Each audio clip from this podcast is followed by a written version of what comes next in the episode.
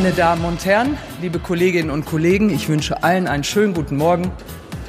Die Sitzung ist eröffnet. Hallo und herzlich willkommen zur Parlamentsrevue. Ich bin Sabrina. Und ich bin Corinna. Und wir sprechen heute über die 59. bis 64. Sitzung des Bundestags vom 12. bis 21. Oktober. Wir sind keine Journalistinnen, wir sind keine Expertin außer für so ein paar Randthemen.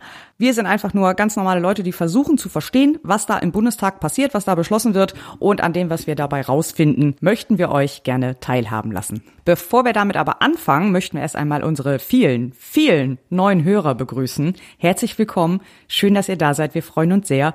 Macht's euch bequem, holt euch einen Tee, das dauert hier meistens länger. genau. Und ein ganz, ganz besonderer Gruß und ein besonderer Dank geht raus an Holgi, Holger Klein, für das große Lob und für die Empfehlung im äh, letzten Vrind-Realitätsabgleich. Wir haben uns mega gefreut. Wir waren echt viel, total von den Socken. Vielen, vielen Dank. Das war echt total, also es ging runter wie Öl und ja ja, dass, dass wir Amateure von so einem Profi so gelobt werden, das äh, ist schon echt ja eine Auszeichnung, muss man schon sagen. Und wir fühlen uns auch fast gar nicht unter Druck gesetzt jetzt. Nein, nein, ganz, überhaupt. ganz bisschen nur. dieser Druck, dieser unmenschliche Druck. Ja. Ihr müsst wissen, wir hatten vorher bei einer Folge ungefähr so 50 Downloads. Über die haben wir uns schon super gefreut, weil das sind ungefähr 40 mehr, als wir so durch sozialen Druck gezwungen haben, sich das anzuhören. Aber mhm. jetzt, also Vorher haben wir quasi in der Bremer Fußgängerzone Panflöte gespielt und jetzt stehen wir plötzlich im Pier 2. Das ist schon merkwürdig. Aber wir kriegen das hin. Wir machen einfach weiter. Genau. Aber bevor wir jetzt in die Tagesordnung einsteigen, müssen wir noch so ein paar Sachen nachreichen, richtig? Richtig, genau. Ich muss eine Korrektur nachreichen und zwar zum zur letzten Folge, wo wir über das achte Gesetz zur Änderung von Verbrauchsteuergesetzen gesprochen haben. Da hatte ich nämlich gesagt, dass der Antrag oder dass ein Antrag der CDU abgelehnt wurde, der beinhaltete, dass die der ermäßigte Umsatzsteuersatz auf Gastro-Umsätze ähm, auch über 2022 hinaus verlängert werden soll. Der wurde zwar formal abgelehnt, weil es eben ein Antrag der Opposition war, aber der Finanzausschuss hatte das im im, in der Änderung äh, schon drin. Also das ist in der in der finalen Fassung des Gesetzes ist das mit drin. Also das bedeutet ab 2023 oder oder über über 2022 hinaus ähm, das nächste Jahr auch ist dann auch äh, die sind Gastro-Umsätze äh, auch weiterhin mit sieben Prozent der Umsatzsteuer unterlegen. Also äh, ja, eine Erleichterung weiterhin für die Gastrounternehmen. Ah ja, genau, das das hatte ich falsch gesagt. Mhm. Okay, dann müssen wir noch zwei Trojanergesetze nachreichen, einmal für die neuen. Äh, Trojanergesetze sind Gesetze, die nicht den normalen Lauf durch äh, die Plenarsitzung gegangen sind, also nicht erste Lesung, Ausschussberatung, zweite und dritte Lesung, sondern die vom Ausschuss in die Beschlussempfehlung mit reingeschrieben wurde, sozusagen als Änderungsantrag zu irgendeinem völlig anderen Gesetz, das nicht das, im Zweifel nicht das geringste damit zu tun hat. Ist eine gängige Praxis leider im Bundestag. Das macht aber in meinen Augen nicht besser. Da haben wir schon einige von gehabt, ja. Genau, da haben wir schon einige von gehabt. Wir haben auch auf unserer Webseite äh, parlamentsrevue.de haben wir dafür eine eigene Rubrik, eine eigene Liste, wo wir das sammeln. Da könnt ihr auch gerne nochmal reinschauen. Also wir garantieren nicht äh, die Vollständigkeit. Das sind immer auf nur die, die Fall. uns auffallen. Da sind bestimmt noch mehrere, die wir nicht gesehen haben, aber. Genau, das ist eben auch genau das Problem mit diesen Trojaner-Gesetzen, dass es halt mega intransparent ist und äh, äh ohne wöchentlich zwei Stunden Arbeit nicht herauszufinden finden ist. Also äh, das ist einfach, ist keine transparente Gesetzgebung. Deswegen, äh, auch wenn es gängige Praxis ist im Bundestag, ich bin dagegen. Genau, also so ein bisschen die Kritik daran auch durch diese Auflistung. Genau. Mhm. So, der eine ist, äh, war im Gesetz zur Harmonisierung der Durchsetzung der EU-Sanktionen. Da war noch eine Änderung des Infektionsschutzgesetzes drin, die ich auch sehr spannend fand, nämlich ähm, wurde in dem Paragraph 34, das ist eine Liste von Krankheiten, mit denen du nicht in Schulen, Kitas, Pflegeheimen, Gemeinschaftseinrichtungen und so weiter arbeiten gehen darfst. Da stand Covid-19 noch mit drin, wurde jetzt rausgenommen.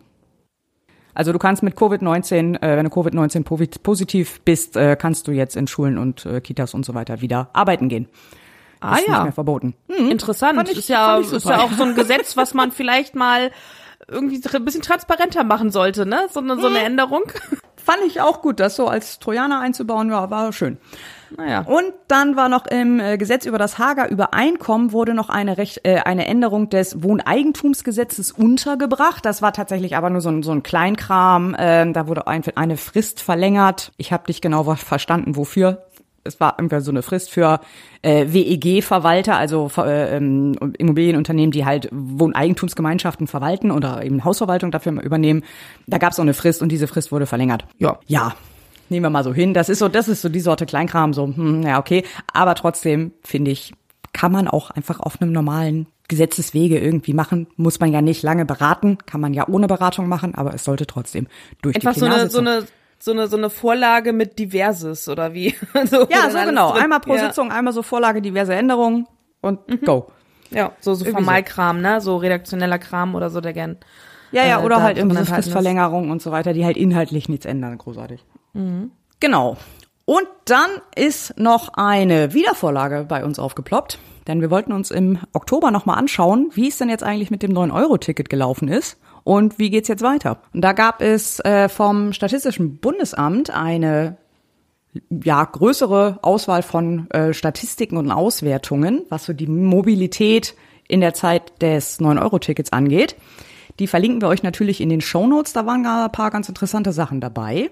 Und zwar konnte man in der Mobilität doch deutlich den Effekt des 9-Euro-Tickets äh, erkennen, insbesondere was so äh, den, die Nutzung des Schienenverkehrs angeht. In den anderen äh, Angeboten oder den anderen Transportmöglichkeiten und Verkehrsmöglichkeiten nicht so. Aber im Schienenverkehr kann man doch deutlich erkennen, wie es einmal steil hochgeht, dann auf so einem Plateau weitergeht und dann wieder steil runtergeht, als das 9-Euro-Ticket wieder vorbei war. Und das fand ich äh, sehr spannend. Insbesondere betrifft das vor allem so kurze und mittellange Strecken, also so 30 Kilometer äh, bis 300 Kilometer Strecken. Da ist ähm, ein deutlicher Anstieg zu erkennen gewesen. Also das 9-Euro-Ticket hat definitiv dazu geführt, dass diese Verkehrsmittel mehr genutzt wurden was nee, im Umkehrschluss aber nicht unbedingt hieß, dass die anderen weniger genutzt wurden.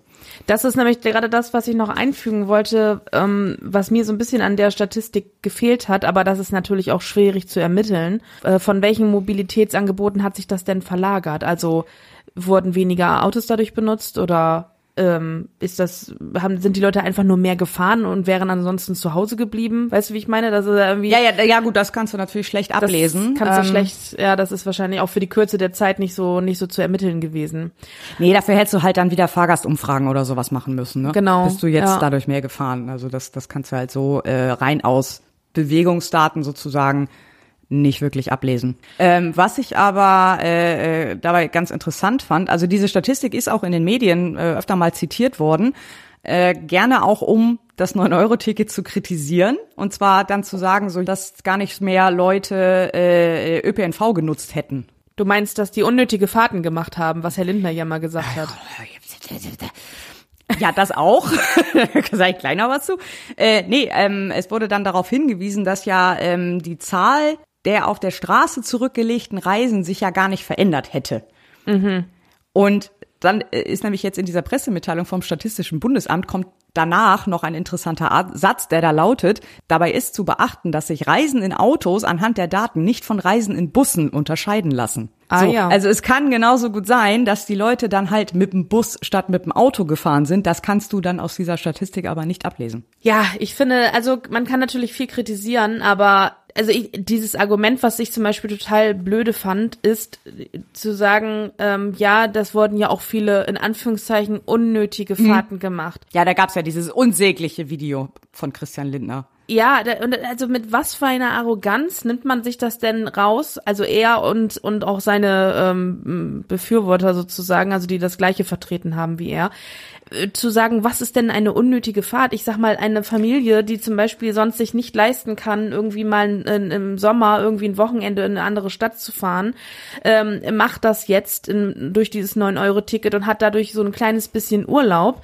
Ähm, ja, natürlich hätten die diese Fahrt nicht gemacht, wenn es das 9-Euro-Ticket nicht gegeben hätte. Aber ist das nicht gerade das Schöne, dass man denen das, also was ist da, das ist doch keine unnötige Fahrt nur weil sie nicht zur Arbeit gefahren sind. So, Doch, also das, das ist äh, genau der Punkt. Unnötig ist es, wenn die nicht der der wenn sie nicht die Wirtschaft voranbringen. Also wenn die, wenn die nicht äh, die Ja, es ist ja fürchterlich unnötig, den Leuten irgendwie bezahlbaren ÖPNV äh, zukommen zu lassen, damit die auch ein bisschen äh, Lebensfreude haben, so, ne? Also total unnötig. Ja, vor allem, was, was ist, warum, wieso ist das überhaupt ein Kriterium? Ist das, äh, darum, darum geht's doch gar nicht. Also, ja, das eben, dass das immer Punkt. alles irgend so einen Wert haben muss, ne? Also ich meine, das geht doch, also selbst, selbst wenn die Leute sonst zu Hause geblieben wären und dafür jetzt eben das 9-Euro-Ticket genutzt haben und dann sozusagen, sonst haben sie gar keine äh, Belastung in Anführungszeichen, also gar keine CO2-Belastung ausgestoßen und dann haben sie jetzt äh, ÖPNV benutzt. Ja, dann ist das doch gut. Dann ist das doch gut, weil d- sonst werden sie dann irgendwann, jeder Mensch muss mal raus und irgendwo hin und irgendwann hätten sie sonst das Auto benutzt, auch wenn sie vielleicht mehr mit der Bahn gefahren sind, als sie das Auto benutzt hätten. Aber dafür ist doch auch Bahn und sowas da. Also da frage ich, das ist doch nicht unnötig, nur weil die Leute das auch nutzen. Also das, das was für ein Schwachsinn. Nee, eben. Das, ich verstehe diese Argumentation nicht. Also, dann kann einfach, dann, dann muss man einfach komplett sagen, Leute, bleibt zu Hause, so ungefähr. So, und versucht, zu, versucht gar nicht mehr irgendwo mobil zu sein. So, alles, was nicht zur Arbeit ist, ist unnötig, oder was? Das ist Schwachsinn. So ungefähr. Ja. Was ja aber auch dann äh, nach hinten raus irgendwie in dieser ganzen Diskussion total unterging, ist, dieses 9-Euro-Ticket war ja nicht in erster Linie eine Klimaschutzmaßnahme. Das 9-Euro-Ticket war eine Entlastungsmaßnahme. Es war Teil des Entlastungspakets. Ja, und genau deswegen kam ja diese Kritik. Äh, mit, äh, aber diese Argumentation dann auch, dass das dann auch immer äh, darauf abgestellt wurde, so ja, das hat ja jetzt so klimamäßig gar nicht so viel gebracht. So ja, das war auch nicht die Aufgabe. Also nicht, da- nicht in erster Linie. Es wäre ein net, netter Nebeneffekt gewesen, aber ähm, das war nicht der. Vor allen Dingen also für drei Monate. Also, Ja. das eine ja, die Leute haben alle ihr Auto wäre. verkauft für drei ja, Monate. Genau.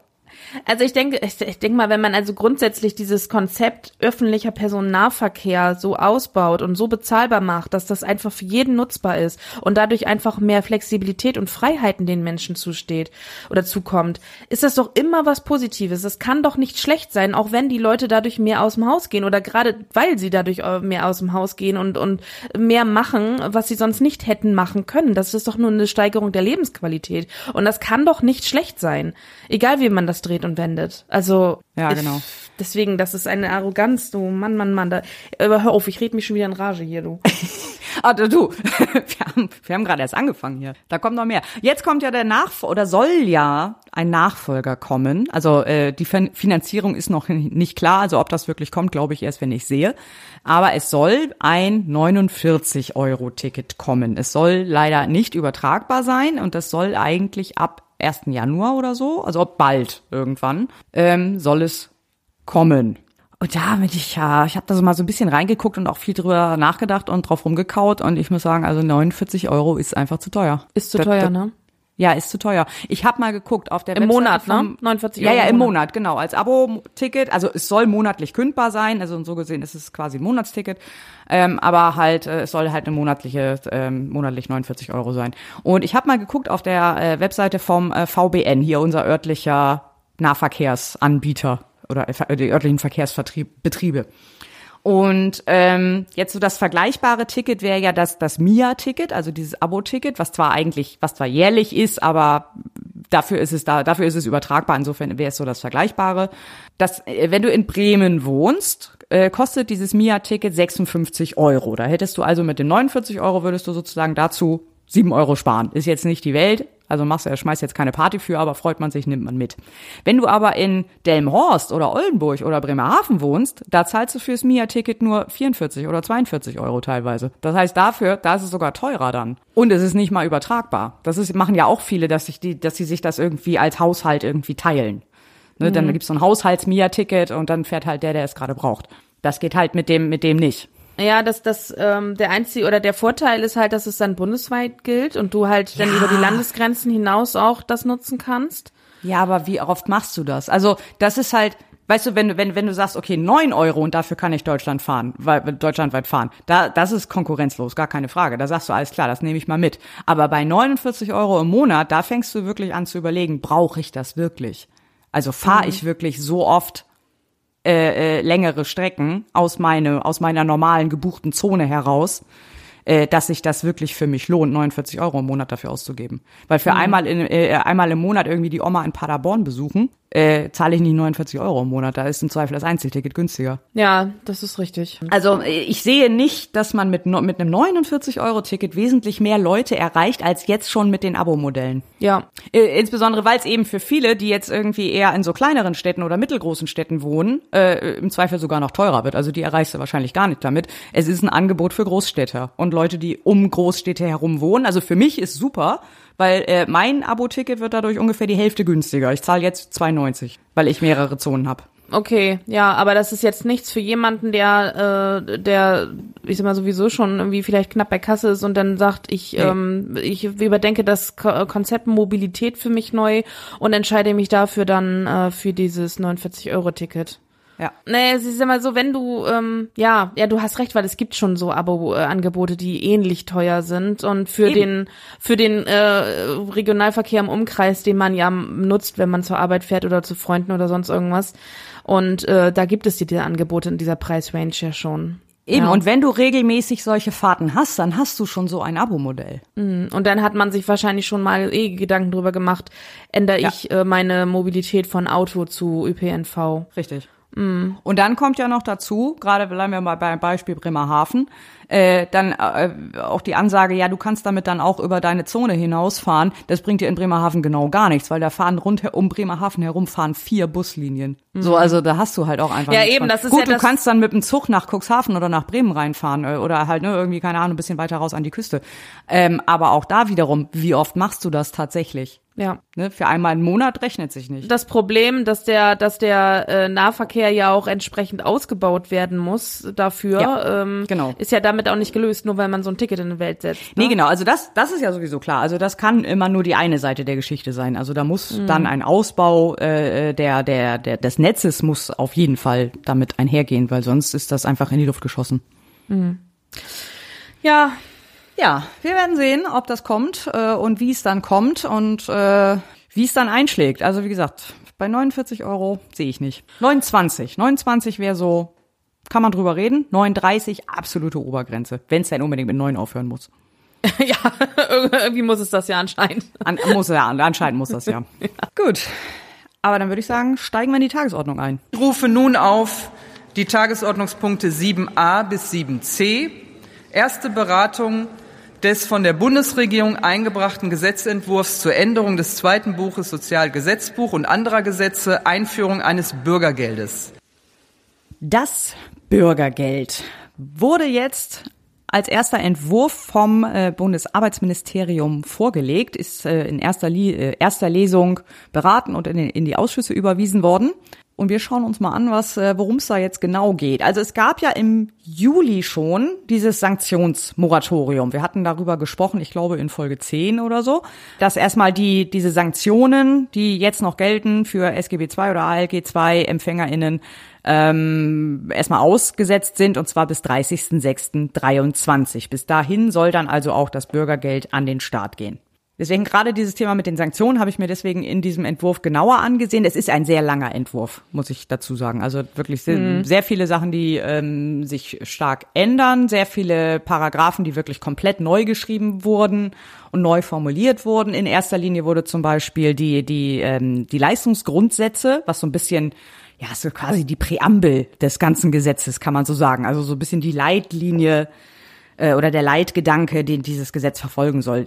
Das wurde geändert. Es geht äh, weg von diesem Vermittlungsvorrang. Also das heißt, dass ähm, die Leute nicht mehr primär in irgendeinen Job vermittelt werden, scheißegal welcher, sondern es soll schon ein, ein, ein Job sein, der auch erstens ihrer Qualifikation und äh, ihren, ihren Fähigkeiten äh, entspricht. Und von diesem Vermittlungsvorrang sind sie so ein bisschen weg und gehen eher so die Richtung Weiterbildung. Also ne, der, der Schwerpunkt verschiebt sich da so ein bisschen Richtung äh, eher Qualifizierung, Weiterbildungsmaßnahmen und solche Dinge. Das wurde in den Leistungsgrundsätzen geändert. Diese Leistungsgrundsatzänderung wurde sogar vom Verein Tacheles begrüßt. Das ist so ein, so ein ja, ich glaube, so ein Selbsthilfeverein für ALG 2, SGB 2 BezieherInnen. Äh, und die haben den restlichen äh, Gesetzesentwurf ziemlich zerlegt. Also die waren nicht nett so sonst. Aber den Absatz fanden sie gut. Insofern Okay. scheint, scheint so. Ich kann es nicht ganz einschätzen, weil ähm, ich weiß nicht genau, wie das dann gelebt wird oder so. Das kann ich nicht einschätzen. Aber äh, wenn wenn die, wenn sogar die sagen, der ist okay, dann nehme ich das erstmal so hin. Ähm, dann zu den Sanktionen. Da wurden jetzt, da gibt es halt verschiedene Stufen, wie, wie halt gekürzt wird. Also die Sanktionen greifen, wenn du zum Beispiel irgendwie deine Meldepflicht nicht äh, nicht nachkommst. Also wenn du halt irgendwie nicht regelmäßig dich mit dem äh, Amt irgendwie in Verbindung setzt, wenn du ab, wenn du ähm, Jobangebote ablehnst, wenn du zu Terminen nicht erscheinst oder halt wenn du irgendwie diesen Mitwirkungspflichten nicht Genüge tust, dann können halt Sanktionen verhängt werden. Da gab es bisher drei Stufen. Zukünftig wird es nur noch zwei geben. Bei der ersten Stufe sollen dann die Leistungen zukünftig um 20 Prozent statt 30 Prozent gekürzt werden. Und in der zweiten Stufe zukünftig 30 Prozent statt jetzt noch 60 Prozent. Also die maximale Kürzung wird dann zukünftig 30 Prozent sein. Im Moment gibt es dann noch eine dritte Stufe, das ist die komplette Streichung. Und die wurde abgeschafft. Also die komplette Aus- äh, oder die komplette Leistungskürzung, wirklich 0 Prozent, dass du gar nichts mehr kriegst, das wird es dann zukünftig nicht mehr geben. Dann wurde noch bei der Anrechnung von Vermögen einige Dinge geändert. Ähm, denn also es ist ja da so, ähm, wenn du halt in den SGB II Leistungsbezug reinfällst, dann ähm, musst du erstmal eigentlich, wenn du irgendwie Vermögen hast, musst du das erst verbrauchen, bevor du Leistungen äh, beziehen kannst. Da gibt es halt so Freibeträge und so, wie viel du behalten darfst. Äh, zum Beispiel auch so, ne, wie, wie groß deine Wohnung sein darf, wie viel an, an Barmitteln du haben darfst, also was du irgendwie auf dem Konto haben darfst oder äh, wenn du Eigentums, Wohneigentum irgendwie hast, äh, gibt es auch so Grenzen, darfst du auch behalten. Ähm, da wurde jetzt ein paar Sachen, wo die Grenzen halt so ein bisschen angehoben und äh, auch die Anrechnung von Altersvorsorgevermögen ein bisschen großzügiger ausgelegt. Also der gesa- insgesamt der Freibetrag wurde angehoben auf 15.000 Euro, wobei da aber immer noch so ein bisschen das Problem ist, wenn du zum Beispiel Wertpapiere hast für die Rente, ne, also keine Ahnung, hast irgendwie deinen ETF-Sparplan, ähm, Ja. der würde halt auch unter diese 15.000 Euro fallen. Wenn du eine Riester-Rente hast, die würde nicht drunter fallen. Weil das so quasi offizielle private Rentenversorgung, äh, Renten, äh, Quatsch, Altersvorsorge ist.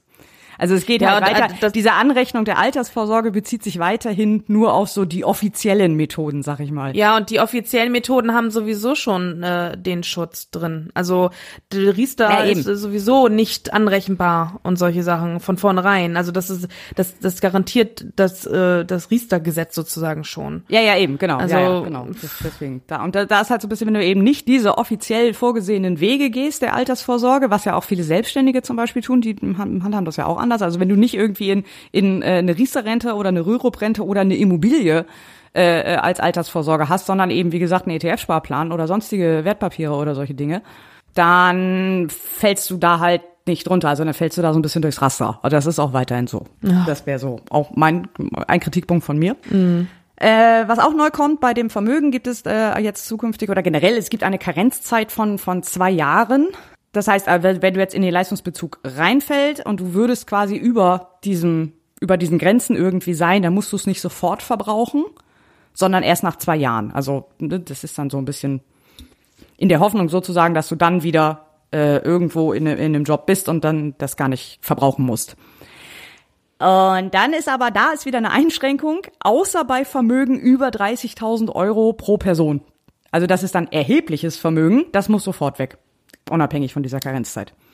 Und der, also, also wenn ich, wenn ich über 30.000, ich sag mal, ich habe 31.000 Euro auf der hohen Kante, komme in den ALG-2-Bezug, dann muss ich sofort meine 31.000 verbraten, bevor ich auch nur 1 Cent, 2 äh, äh, Euro ähm, oder 1 Cent ALG-2 bekomme. Ja, ich glaube, du musst es nicht alles verbraten, sondern nur das, was über dieser Grenze liegt. Also die Oder 1.000 also dann Euro in, quasi. in dem Fall, ja, entweder 1.000 oder 16.000, damit du unter diesen 15.000 bist. Das kann ich dir okay. jetzt, das weiß ich jetzt nicht, wie das dann gehandhabt wird, keine Ahnung. Aber du musst auf jeden Fall irgendwie dann ein bisschen was verbrauchen. 30.000 finde ich ein bisschen wenig.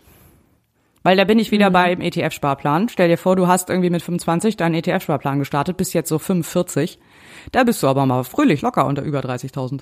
Die du ja aber noch nicht ausgeben willst. Die, ja, und dann musst du dann, dann musst du deinen, deinen schönen 20 Jahre alten äh, ETF-Sparplan oder äh, äh, nicht den Sparplan, aber da halt die Teil der der ähm, Wertpapiere daraus äh, verkaufen. Ja, Herzlichen musst, Glückwunsch. musst es liquide machen und damit minderst du ja deine Altersvorsorge, die dann im Zweifelsfall dafür ja, richtig, war. genau, genau. Naja, okay. So, ähm, diese Karenzzeit ne, heißt dann auch Vertrauenszeit. In dem Gesetzentwurf ähm, gilt auch dann zum Beispiel für Wohnkosten, also deine Wohnkosten und deine Heizkosten werden auch dann übernommen, wenn die Wohnung eigentlich als nicht angemessen gilt. Also wenn du in einer zu großen Wohnung aus Sicht der Regeln wohnst. Weil auch das wäre ja das Ding, wenn du irgendwie, ne, ist, es gibt da so Regeln, äh, äh, wonach eine Wohnung angemessen ist oder halt nicht. Und wenn du in einer zu großen Wohnung wohnst, dann musst du umziehen. Ist ein bisschen blöd, wenn es deine Eigentumswohnung ist, aber Aber gilt das da auch? Ich dachte, bei Wohneigentum darfst du behalten. ja, und ja, auch da, also da, da sind die Grenzen höher, aber da gibt's auch welche. Mhm, okay. Also ganz genau weiß ich es nicht.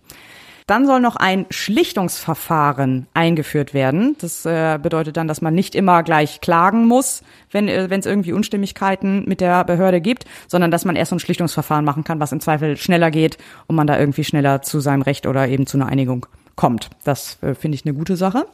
Weiterer Punkt, es wird ein Weiterbildungsgeld eingeführt und auch so verschiedene Boni für Weiterbildungsmaßnahmen. Da kannst du dann noch so Bonuszahlungen erhalten, 75 Euro für bestimmte Maßnahmen, 150 Euro zusätzlich nochmal zu dem Weiterbildungsgeld. Also ganz viele verschiedene, bin ich nicht so ganz durchgestiegen, ehrlich gesagt.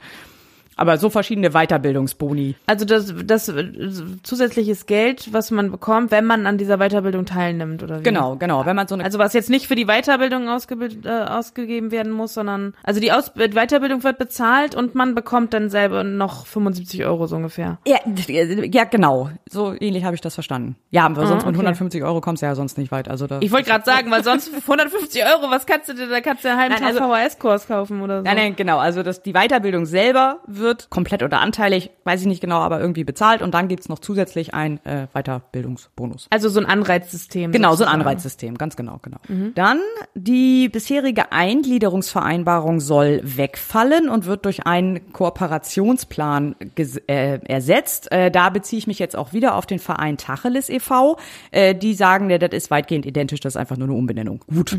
Gesagt, ich weiß weder, wie das eine noch das andere aussieht. Äh, insofern kann ich das nicht beurteilen. Äh, dann noch ein paar kleinere Regelungen. Es soll zum Beispiel keine Zwangsverrentung mehr geben. Das ist jetzt wohl auch der Fall, dass äh, ältere Menschen dann auch gerne einfach in die Rente geschickt werden, auch wenn es finanziell für sie von Nachteil wäre. Und ältere SGB II-BezieherInnen sollen zukünftig in der Statistik wieder auftauchen. Im Moment ist es ja so, dass alle, ich glaube, über 58 oder über 59 einfach, äh, die werden dann sozusagen als Rentner gezählt und tauchen in der ALG-2-Statistik nicht mehr auf. Ja, also dieser Statistik traue ich sowieso überhaupt nicht. Ich, ich traue ich- grundsätzlich keiner Statistik. Ich wollte gerade sagen, erstmal das und als ich mal gelernt habe, wie tatsächlich diese Statistik dafür berechnet wird, seitdem ist das völlig irrelevant für mich. Ja, ja, ja, das, genau, Das, das ist auch. Das ist alles außer äh, der Realität entsprechend. Nee, das, also, ja, die Definition von Realitäten sind auch, die gehen da sehr auseinander. ja. Genau. Und dann noch viele, viele andere Regelungen, auch viel Redaktionelles, zum Beispiel Streichung von alten Übergangsregelungen. Also sie haben die Gelegenheit dann auch genutzt, dieses Gesetz tatsächlich mal so ein bisschen aufzuräumen und dann so ne, längst abgelaufene Sachen äh, dann auch einfach mal rauszustreichen, damit sie da nicht mehr drinstehen. Wichtige Frage ist noch, was fehlt? Ähm, und zwar fehlt komplett eine Neuregelung, also eine wirkliche Neuregelung der Berechnung der Regelsätze. Es wird zwar so eine Art Inflationsausgleich eingeführt, was jetzt auch zu dieser Erhöhung um sagenhafte 50 Euro führt, aber dass dies wirklich die, die Berechnung der Regelsätze auf neue Füße gestellt wird und da wirklich rangegangen wird, um zu sagen, okay, was brauchen Leute wirklich und was kostet das tatsächlich, äh, das passiert nicht. Das ist so auch so der größte Kritikpunkt, auch zum Beispiel in der Stellungnahme vom DGB, dass das eigentlich im, in diesen ganzen Grundzügen des Gesetzes äh, und des Hartz-IV-Gesetzes eigentlich dadurch keine wirkliche Reform ist, sondern ähm, ja, Ja. Äh, eigentlich der, das, das, das Grundgerüst weiterhin bestehen bleibt mit so ein paar Änderungen. Ja, also wenn ich das jetzt so hier sehe, ist das eigentlich, äh, ich sag mal, ähm, gut, die Sanktionen, mhm, meinetwegen, aber das musste ja sowieso geändert werden. Das hätte ja auch im aktuellen, äh, also das hätte ja dann irgendwann sowieso geändert werden müssen, auch Ja, wenn ja. es noch Hartz IV heißen würde. Äh, Im Prinzip eine Umbenennung mit so ein paar Änderungen, also ein paar leichten Änderungen, sag ich jetzt mal so. Ja, genau. Also der es ist halt, also der Geist ist halt immer noch derselbe. Ne? Also klar, mhm. die Sanktionen wurden so ein bisschen abgeschwächt, was sie ja mussten aufgrund des Urteils des Bundesverfassungsgerichts, aber sie genau. sind halt immer noch da. Also das Prinzip ist halt immer noch vorhanden. Ähm, die Anrechnung von Vermögen wurde ein bisschen großzügiger ausgelegt, aber es ist immer noch da ähm, diese, dieser Ansatz, ähm, wir müssen Leute durch irgendwie Maßnahmen und Anreize und so irgendwie dazu bringen, nicht nur faul auf der Couch zu setzen, äh, sitzen, sondern sich gefälligst endlich einen Job zu suchen. Ähm, dieser Geist ist halt weiterhin da. Und ja gut, man darf natürlich auch nicht vergessen, es ist nach wie vor eine eine äh, eine Unterstützung für für Leute, die nicht arbeiten können ähm, weil sie eben keinen Job finden oder irgendwie anders anderweitig eingeschränkt sind. Ähm, es ist nichts, was irgendwie sozusagen eine Vorstufe zum bedingungslosen Grundeinkommen darstellen soll. Soweit sind wir ja hier noch nicht. Sieht die Deswegen CDU total anders. Die CDU äh, hat auch in der in der Debatte und so gesagt, so ja, ihr führt ja hier quasi bedingungsloses Grundeinkommen an. Wo das denn? Wo das denn? Wo ist nee. das denn bedingungslos? Ja, Sag null, mir das mal. Null ist es überhaupt nicht bedingungslos. Oh. Also, weil du hast eben schon einen wichtigen Punkt gesagt, es ist für Leute, die keinen Job haben, haben, weil sie, äh, also die theoretisch einen finden könnten, aber halt keinen gefunden haben. Und es ist aber auch für Leute, die aus Gründen nicht arbeiten können. Genau. So, und trotzdem haben die halt diese ganzen Dinge. Also, äh, die, oder die zumindest aus, aufgrund ihrer Lebenssituation. Ich glaube, wenn du, wenn du, klar, wenn du krank bist oder so, dann gibt's noch eine Erwerbsminderungsrente, das ist dann wieder ein anderes System. Oder wenn du irgendwie aufgrund irgendeiner Behinderung oder sowas, äh, ne, da, da gibt's dann nochmal wieder andere Systeme für. Aber wenn du jetzt zum Beispiel ähm, kranke oder alte Angehörige pflegst, also du selber wärst zwar erwerbsfähig, aber deine Lebensumstände geben das nicht her, dass du jeden Tag zu einer Arbeit fährst. Ja oder ne, solche Dinge, dann bist du auch in diesem System und dann musst du auch ständig nachweisen, dass du irgendwie äh, äh, dich an die Regeln hältst und zumindest versuchst, einen Job zu finden, obwohl das das eigentlich weiß, dass das total aussichtslos ist. Mhm. Also die einzige. Also ich finde, ich finde die, ich finde diese, dieser Ansatz, das jetzt so mehr auf Weiterbildung und auf Stärkung der Qualifikation oder Veränderung der Qualifikation darauf mehr den Fokus zu legen, anstatt einfach zu sagen, gib gefälligst arbeiten, egal was du tun musst. Mhm. Das finde ich ganz gut. Das ist ja auch das, was, was ja auch begrüßt wurde von dem Verein, den du da zitiert hast. Ja. Oder genannt hast. Aber ja, das ist da trotzdem ist immer noch dieser ähm, dieser, äh, dieser, dieser Tenor, äh, du bist so lange nicht Teil der Leistungsgesellschaft, bis du gefälligst wieder einen Job hast, so ungefähr. Mhm. Ja. Und bis dahin musst du Einschränkungen äh, hinnehmen, die dich dann so treffen sollen, dass du den Anreiz hast, wieder arbeiten zu gehen. Genau, wer nicht arbeitet, so. soll auch nicht essen. So ungefähr. Ja. Also protestantische bisschen humaner, aber also die, die, die Kürzung um ein bisschen humaner als vorher, auch dass es nicht komplett gekürzt werden kann und so.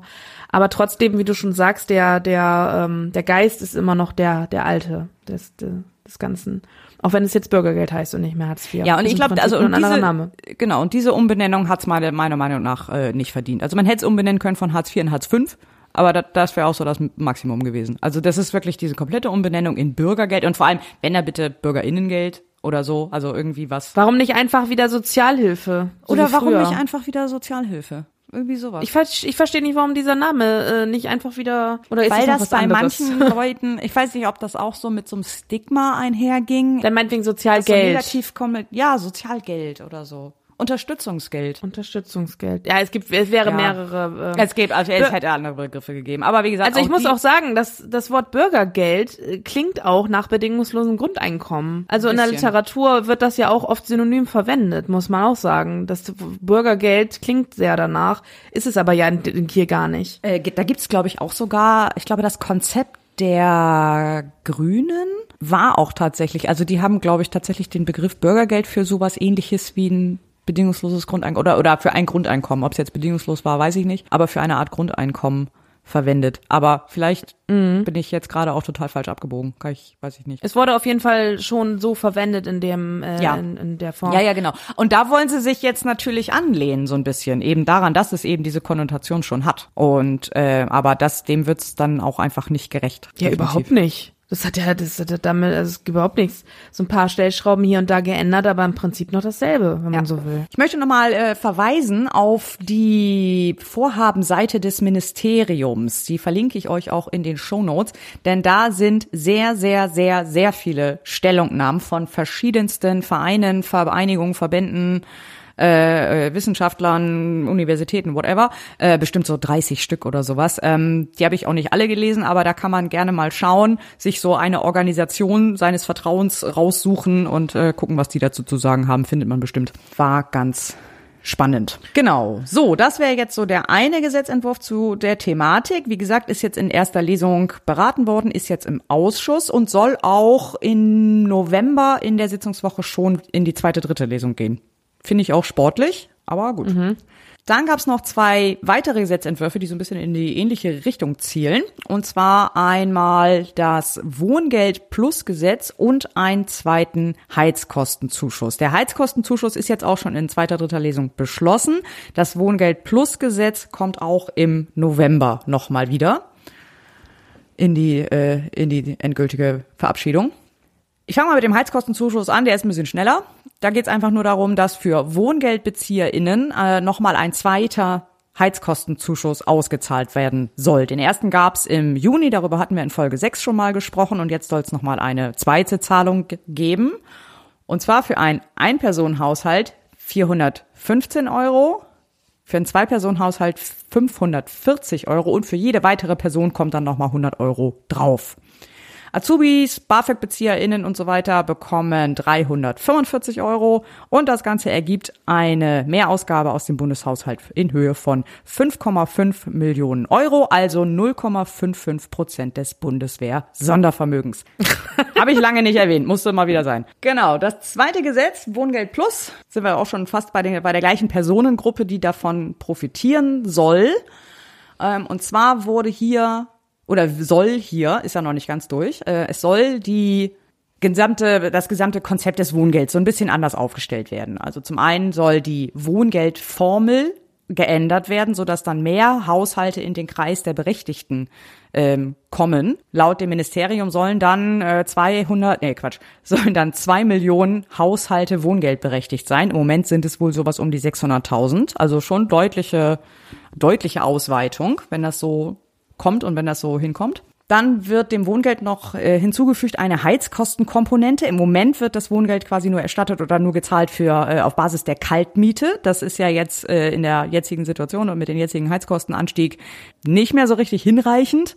Deswegen soll da jetzt eine Heizkostenkomponente mit eingebaut werden. Das ist ein genereller Zuschlag, den man einfach grundsätzlich bekommt und zwar so von rund 110 Euro für eine Einzelperson beispielsweise. Ist dann halt auch nochmal gestaffelt nach Anzahl Personen, nach Wohnart und Größe und da gibt's so eine Tabelle. Und eine zweite Tabelle gibt's dann noch für die sogenannte Klimakomponente. Das soll höhere Mieten durch energetische Sanierung und äh, äh, ähnliches ausgleichen. Also soll das halt irgendwie ab, vor, äh, abfedern. Beide Komponenten sind aber pauschalen, also es muss nicht nachgewiesen werden, dass du tatsächlich eine energetische Sanierung hattest bei dir in der Wohnung, äh, sondern das wird einfach grundsätzlich jetzt draufgeschlagen. Auch da wieder so eine Staffelung nach Person, nach Wohnungsart, nach whatever.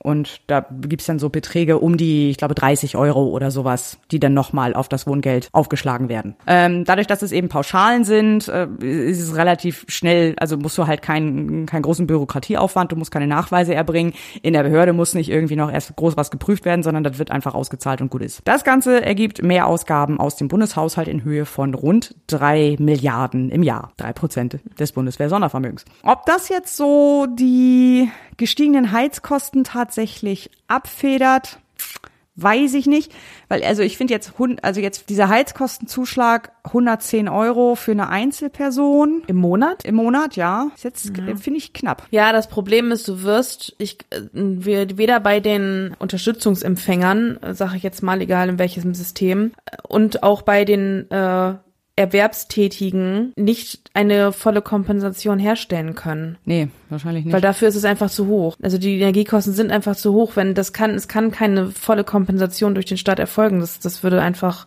viel zu viel Geld kosten. Viel, viel zu viel Geld. Ich sage, man muss ja auch nicht bei allen, aber doch zumindest bei den Ärmsten. Ja. Weil jetzt aus, ne, wenn jetzt jemand äh, äh, äh, Azubi oder oder ne, Studierende, ALG 2 BezieherInnen, wovon sollen die das denn sonst bezahlen? Ja, das ist richtig. Die haben ja keine andere. die äh, haben ja keine anderen. Ne? Du kriegst jetzt als, als Azubi hast du irgendwie dein Azubi-Gehalt, das ist nicht viel. Dann hast du vielleicht noch Wohngeld und äh, äh, aber wenn da die Heizkosten nicht drin sind, also das ist halt schon echt auf Kante genäht. Ja. Insbesondere, wenn wir ja, ich meine, wir reden ja nachher noch von von ganz anderen Beträgen, die bereitgestellt werden für Dinge. Ja. So, also da kommen wir ja später nochmal zu. Ja.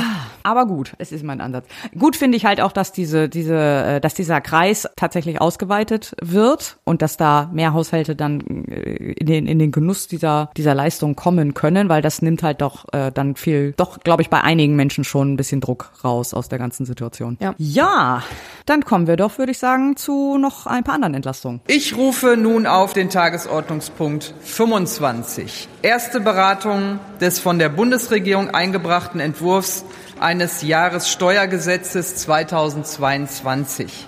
Ja, wir kommen zum Thema Steuern. Ist das nicht wunderschön? Herrlich. Immer wieder ein Fest.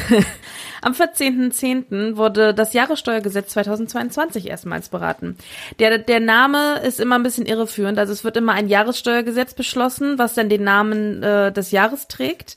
Aber die meisten der Regelungen, die ich jetzt hier gleich vortrage, sind dann ab 2023 gültig. So, das muss man dann immer wieder dazu besagen. Aber das sage ich auch jedes Mal, wenn äh, bei den einzelnen Vorschriften, die ich gleich aufliste. Diese Liste, die ich hier gleich so ein bisschen ähm, äh, erkläre, die ist unvollständig, weil da sind noch ganz viele andere Dinge in diesem Jahressteuergesetz drin.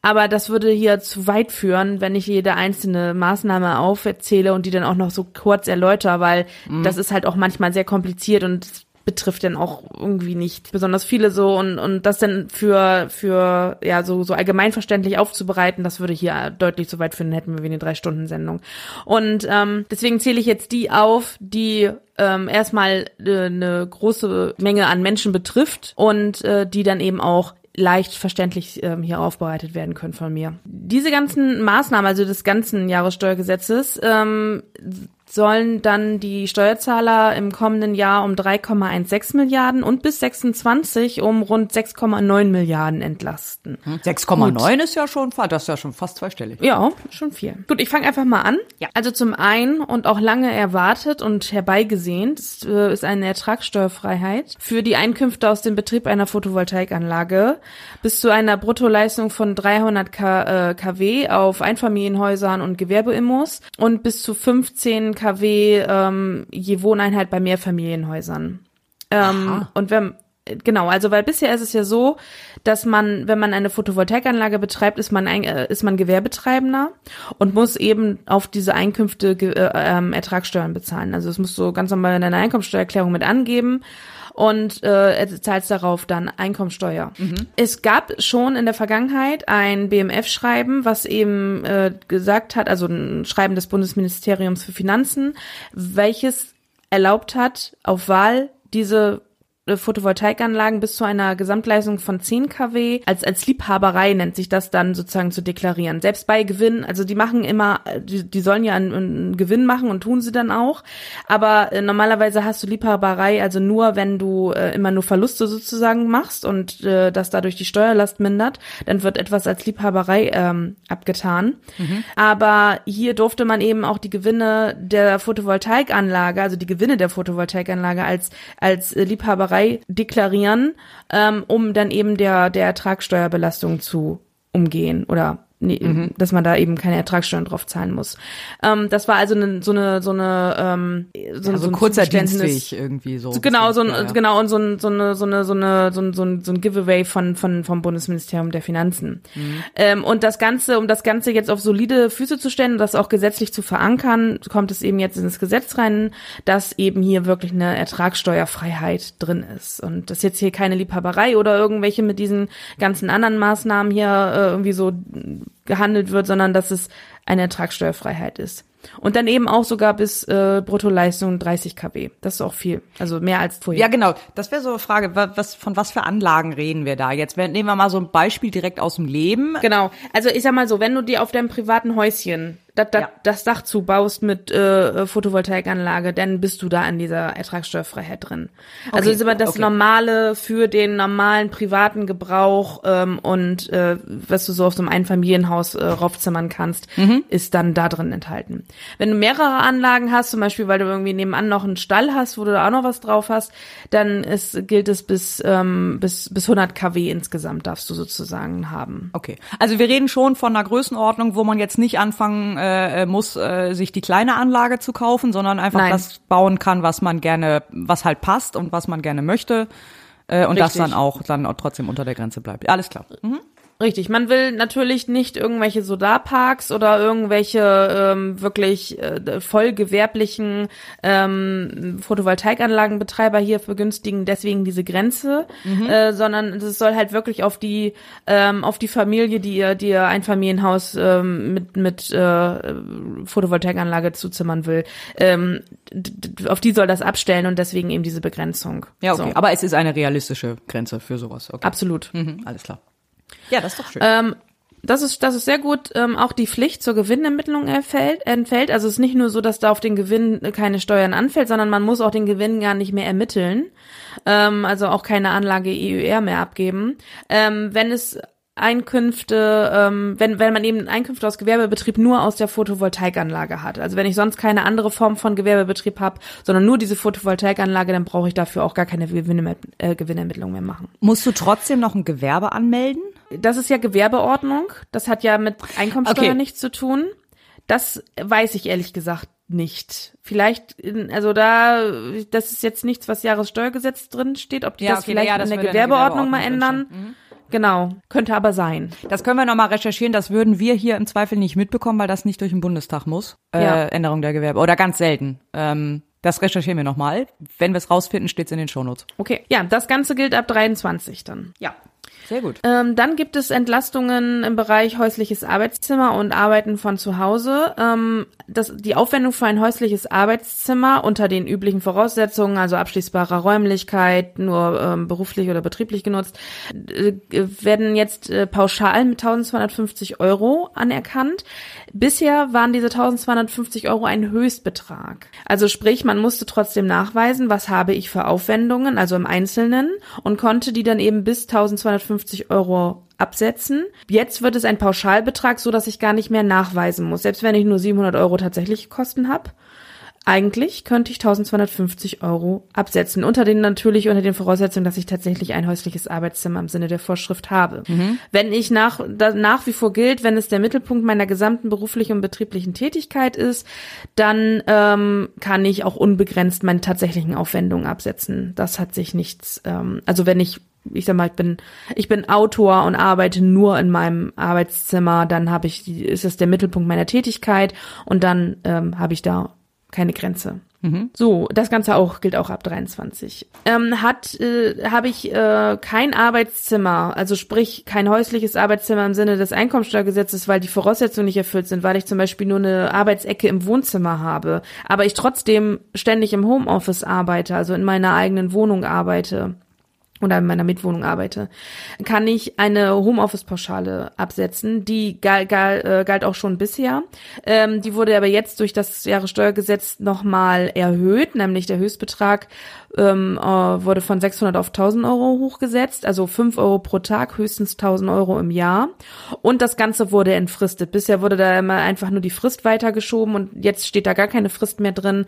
Also das Ganze gilt jetzt unbefristet. Wichtig fand ich auch noch, das fand ich ganz interessant, ich muss das mal ganz kurz zitieren, steht für die betriebliche und berufliche Tätigkeit dauerhaft kein anderer Arbeitsplatz zur Verfügung. Sprich, ich habe kein ähm, Büro meines Arbeitgebers, wo ich auftauchen kann und dort zu arbeiten. Ist ein Abzug der Tagespauschale zulässig, also diese 5 Euro pro Tag, wenn die Tätigkeit am gleichen Kalendertag auch auswärts oder an der ersten Tätigkeitsstätte ausgeübt wird. Also sprich, wenn ich eigentlich gar kein Büro habe bei meinem Arbeitgeber, ne, weil weil ich da, weil ich eigentlich nur im Homeoffice arbeite und der überhaupt gar keinen eigenen Platz mehr für mich vorsieht und ich dann trotzdem mal dorthin fahre und meinetwegen an so einem Shared-Arbeitsplatz arbeite oder irgendwo mich da in eine Kantine hinsetze oder so und meinen Laptop da aufklappe, Oder halt kann nur ich zur Besprechung die, oder so da bist. Oh, genau, genau, kann ich trotzdem die 5 Euro Tagespauschale, ha- Ah, okay. Homeoffice-Pauschale absetzen. Oder eben, wenn ich mich bei Starbucks hinsetze.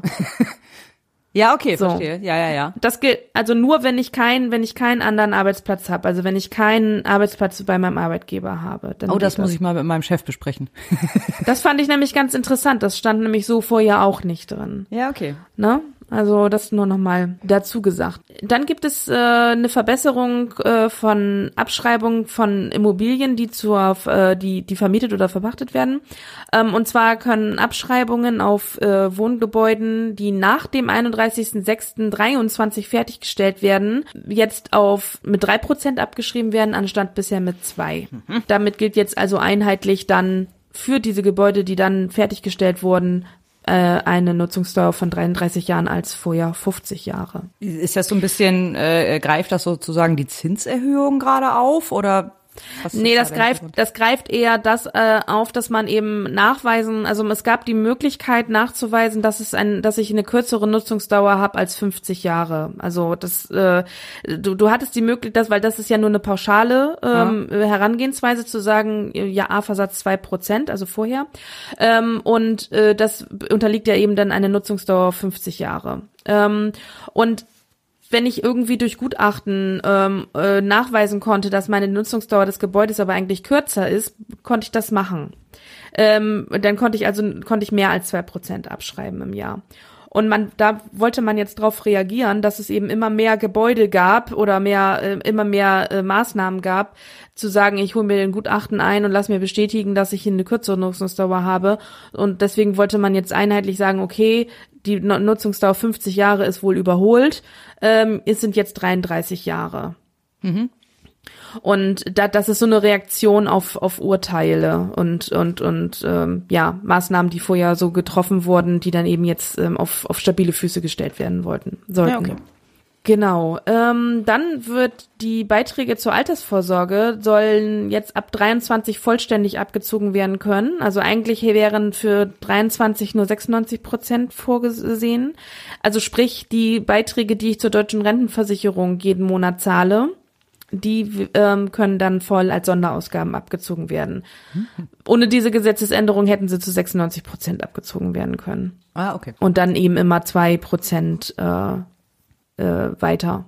Für, also in 24 dann 98 Prozent und in 25 wären es dann 100 Prozent gewesen. Also man hat das Ganze jetzt zwei Jahre vorgezogen sozusagen. Gut. Dann soll es noch Vereinfachungen beim Riester-Verfahren geben in Bezug auf Kindererziehungszeiten. Und dann gibt es noch eine Möglichkeit der äh, gegenseitigen Verlustverrechnung von Verlusten aus Kapitalvermögen bei Ehegatten weil ähm, Kapitalerträge oder ähm, ähm, Einkünfte, äh, Verluste aus Kapitalvermögen, die bei einem Steuerpflichtigen entstehen, können nur mit Gewinnen aus Kapitalvermögen verrechnet werden.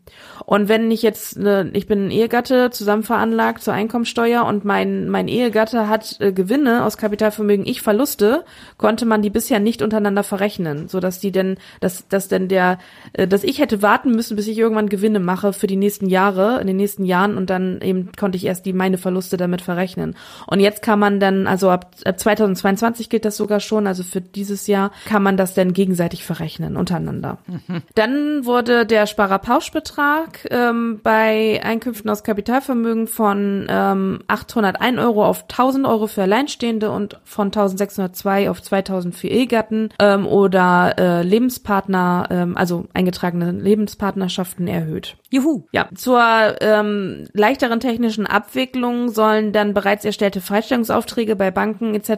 Ähm, sollen prozentual erhöht werden. Ähm, also man muss jetzt nicht überall seinen Freistellungsauftrag erhöhen, das wird automatisch passieren. Oh, ah. Das ganz, das stand auch im Koalitionsvertrag ähm, hm, ja, dass ja. die das machen wollen. Deswegen, das habe ich mir immer auch notiert, wenn irgendwas davon auch im Koalitionsvertrag stand. Das Ganze gilt ab 23. Wo du das gerade ja. sagst mit dem Koalitionsvertrag, muss ich nochmal eben nachreichen. Ähm, die Heizkostenkomponente und die Klimakomponente, was ich eben äh, in Bezug auf Wohngeld erwähnt habe, das ist tatsächlich auch eine Maßnahme aus dem Koalitionsvertrag. Müssen wir uns die Liste nochmal wieder aktualisieren. Ja, ja, genau, müssen wir unsere Koalitionsliste aktualisieren. Dann gab es noch eine Erhöhung des Ausbildungsfreibetrags für volljährige Kinder, die in Berufsausbildung sind und auswärts Monat sich befinden. Ähm, äh, die der Betrag soll dann nämlich von 900 auf 24 auf 1250 Euro pro Kalenderjahr erhöht werden.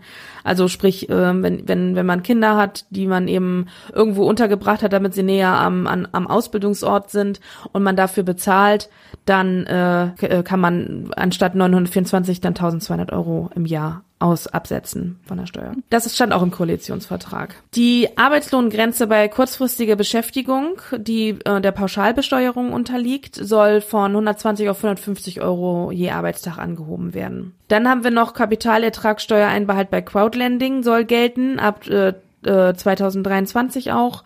Ähm, also, ne, Crowdlending, weiß nicht, muss ich das erläutern, kennt man das? Das ist, äh, wenn wenn ich äh, Darlehen gebe ähm, über, ja, also ganz viele Leute geben einer Person oder einem Unternehmen Darlehen und kriegen darauf dann eben äh, Zinsen ähm, für so Startups und so ähnliches wird das dann ja oft genutzt. Ja, das, ich glaube, Crowd-Investing ist da eher der geläufigere Begriff. Hier, hier steht's mit Crowdlending. Ja, da, da, da sind mehrere im, im Ding. Nicht zu verwechseln mit Crowdfunding, weil da hast du ja keine Renditeerwartung, das ist ja mehr so eine Spende. Äh, aber Crowd-Investing äh, ist ja dann eher so gleiches Prinzip, aber da erwartest du dann irgendwie, hast du irgendwie eine Renditeerwartung und da werden dir irgendwie Zinssätze, Zinssätze oder sowas versprochen. Die ganz oft nicht eintreten übrigens, für euch getestet kostet. Genau, und auf diese Zinsen, diese Zinsen unterliegen eben der, der, der, ähm, der Abgeltungssteuer. Ähm, und äh, bisher war es aber eben so, dass die nicht einbehalten wurde automatisch, sondern mhm. dass man das dann eben in der Einkommensteuererklärung angeben musste und dann da die ähm, Abgeltungssteuer von 25 Prozent dadurch einbehalten wurde. Und dann in Zukunft soll es jetzt der Kapitalertragssteuer unterliegen, also sprich äh, von vornherein diese 25 Prozent Abgeltungssteuer abgezogen werden.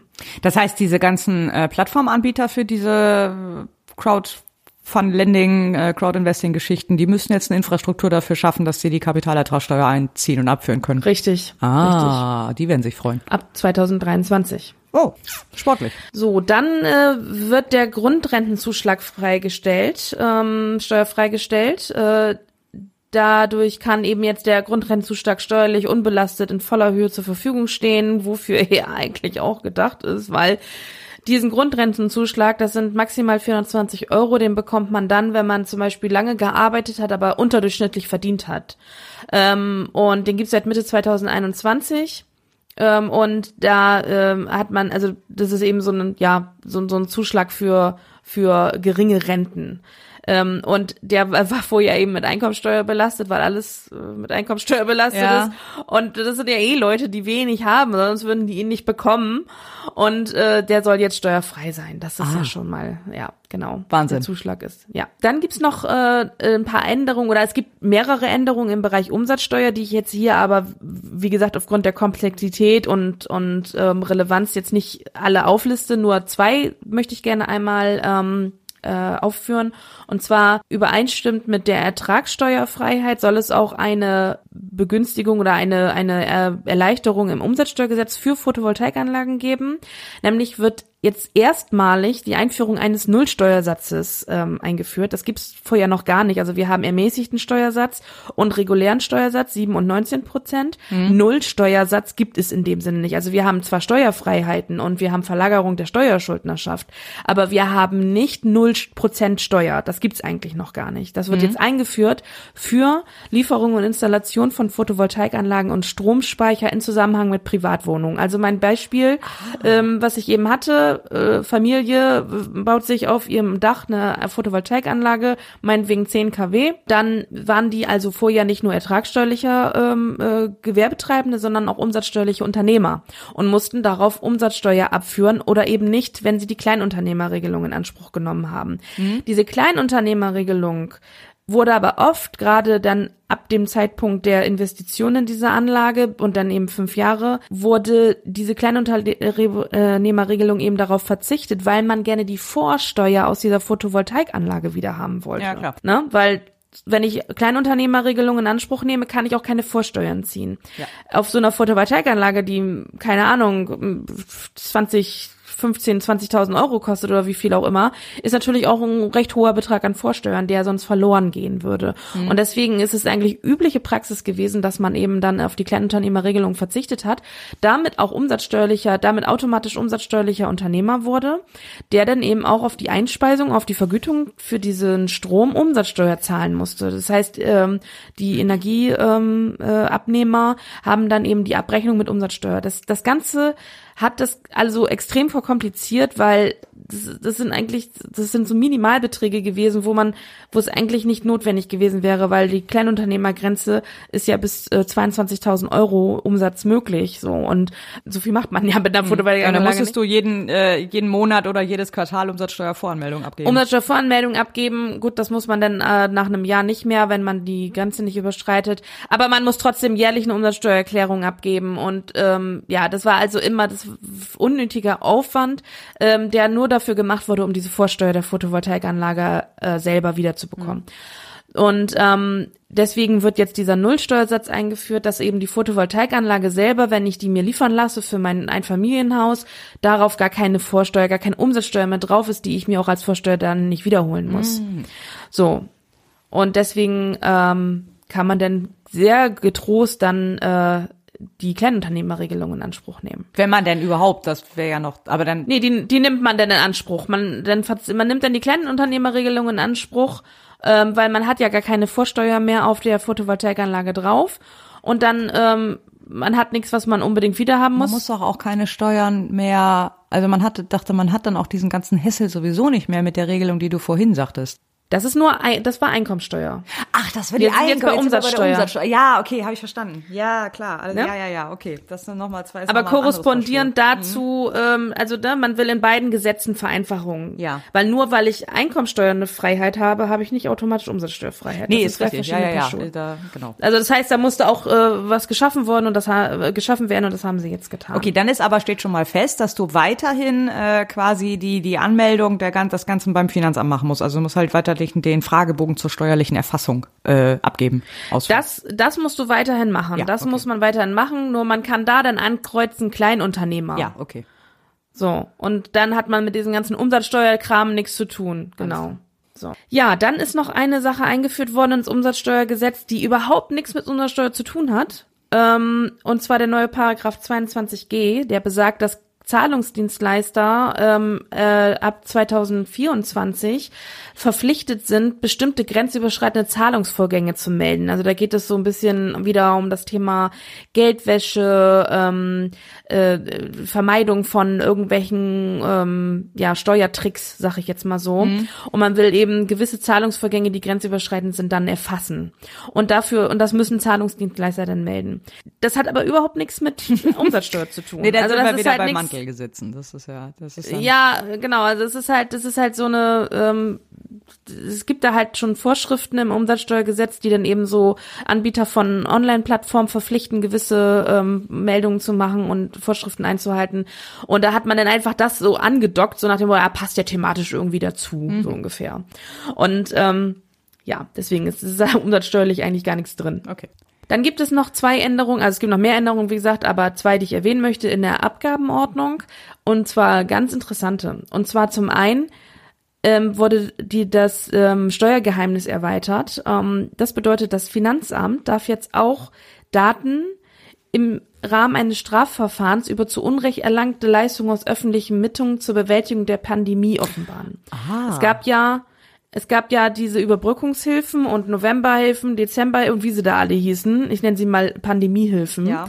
Und die basierten auf ähm, Umsätzen, Gewinnen und ähnlichen. Also da gab es unterschiedliche Regelungen für die unterschiedlichen Arten, aber die basierten eben auf diese, auf diesen äh, Werten und das wurde ermittelt vom Steuerberater im, ähm, im Zweifelsfall, wenn eben bei den Unternehmen, die, die irgendwie steuerlich beratend sind und das dann nicht selber machen wollten oder konnten, die äh, konnten dann den Steuerberater damit beauftragen. Das Ganze dockte also so ein bisschen an das an, an Steuern an, aber also an, an, an die Werte, die ich brauche für die meine Besteuerung an, aber das war halt eine, das ist halt eine, eine losgelöste Hilfe davon. Also die Überbrückungshilfe steht nicht im Einkommensteuergesetz oder sowas. Aber die Daten, die dafür notwendig sind, um äh, diese Mittel zu bekommen, sind eben die gleichen Daten, die das Finanzamt zur Besteuerung braucht, zum Beispiel. Und das heißt, diese, das Finanzamt hat Daten, die eben diese Behörden, die diese Überbrückungshilfen ausgezahlt haben, interessieren. Ja. Sag ich jetzt mal so.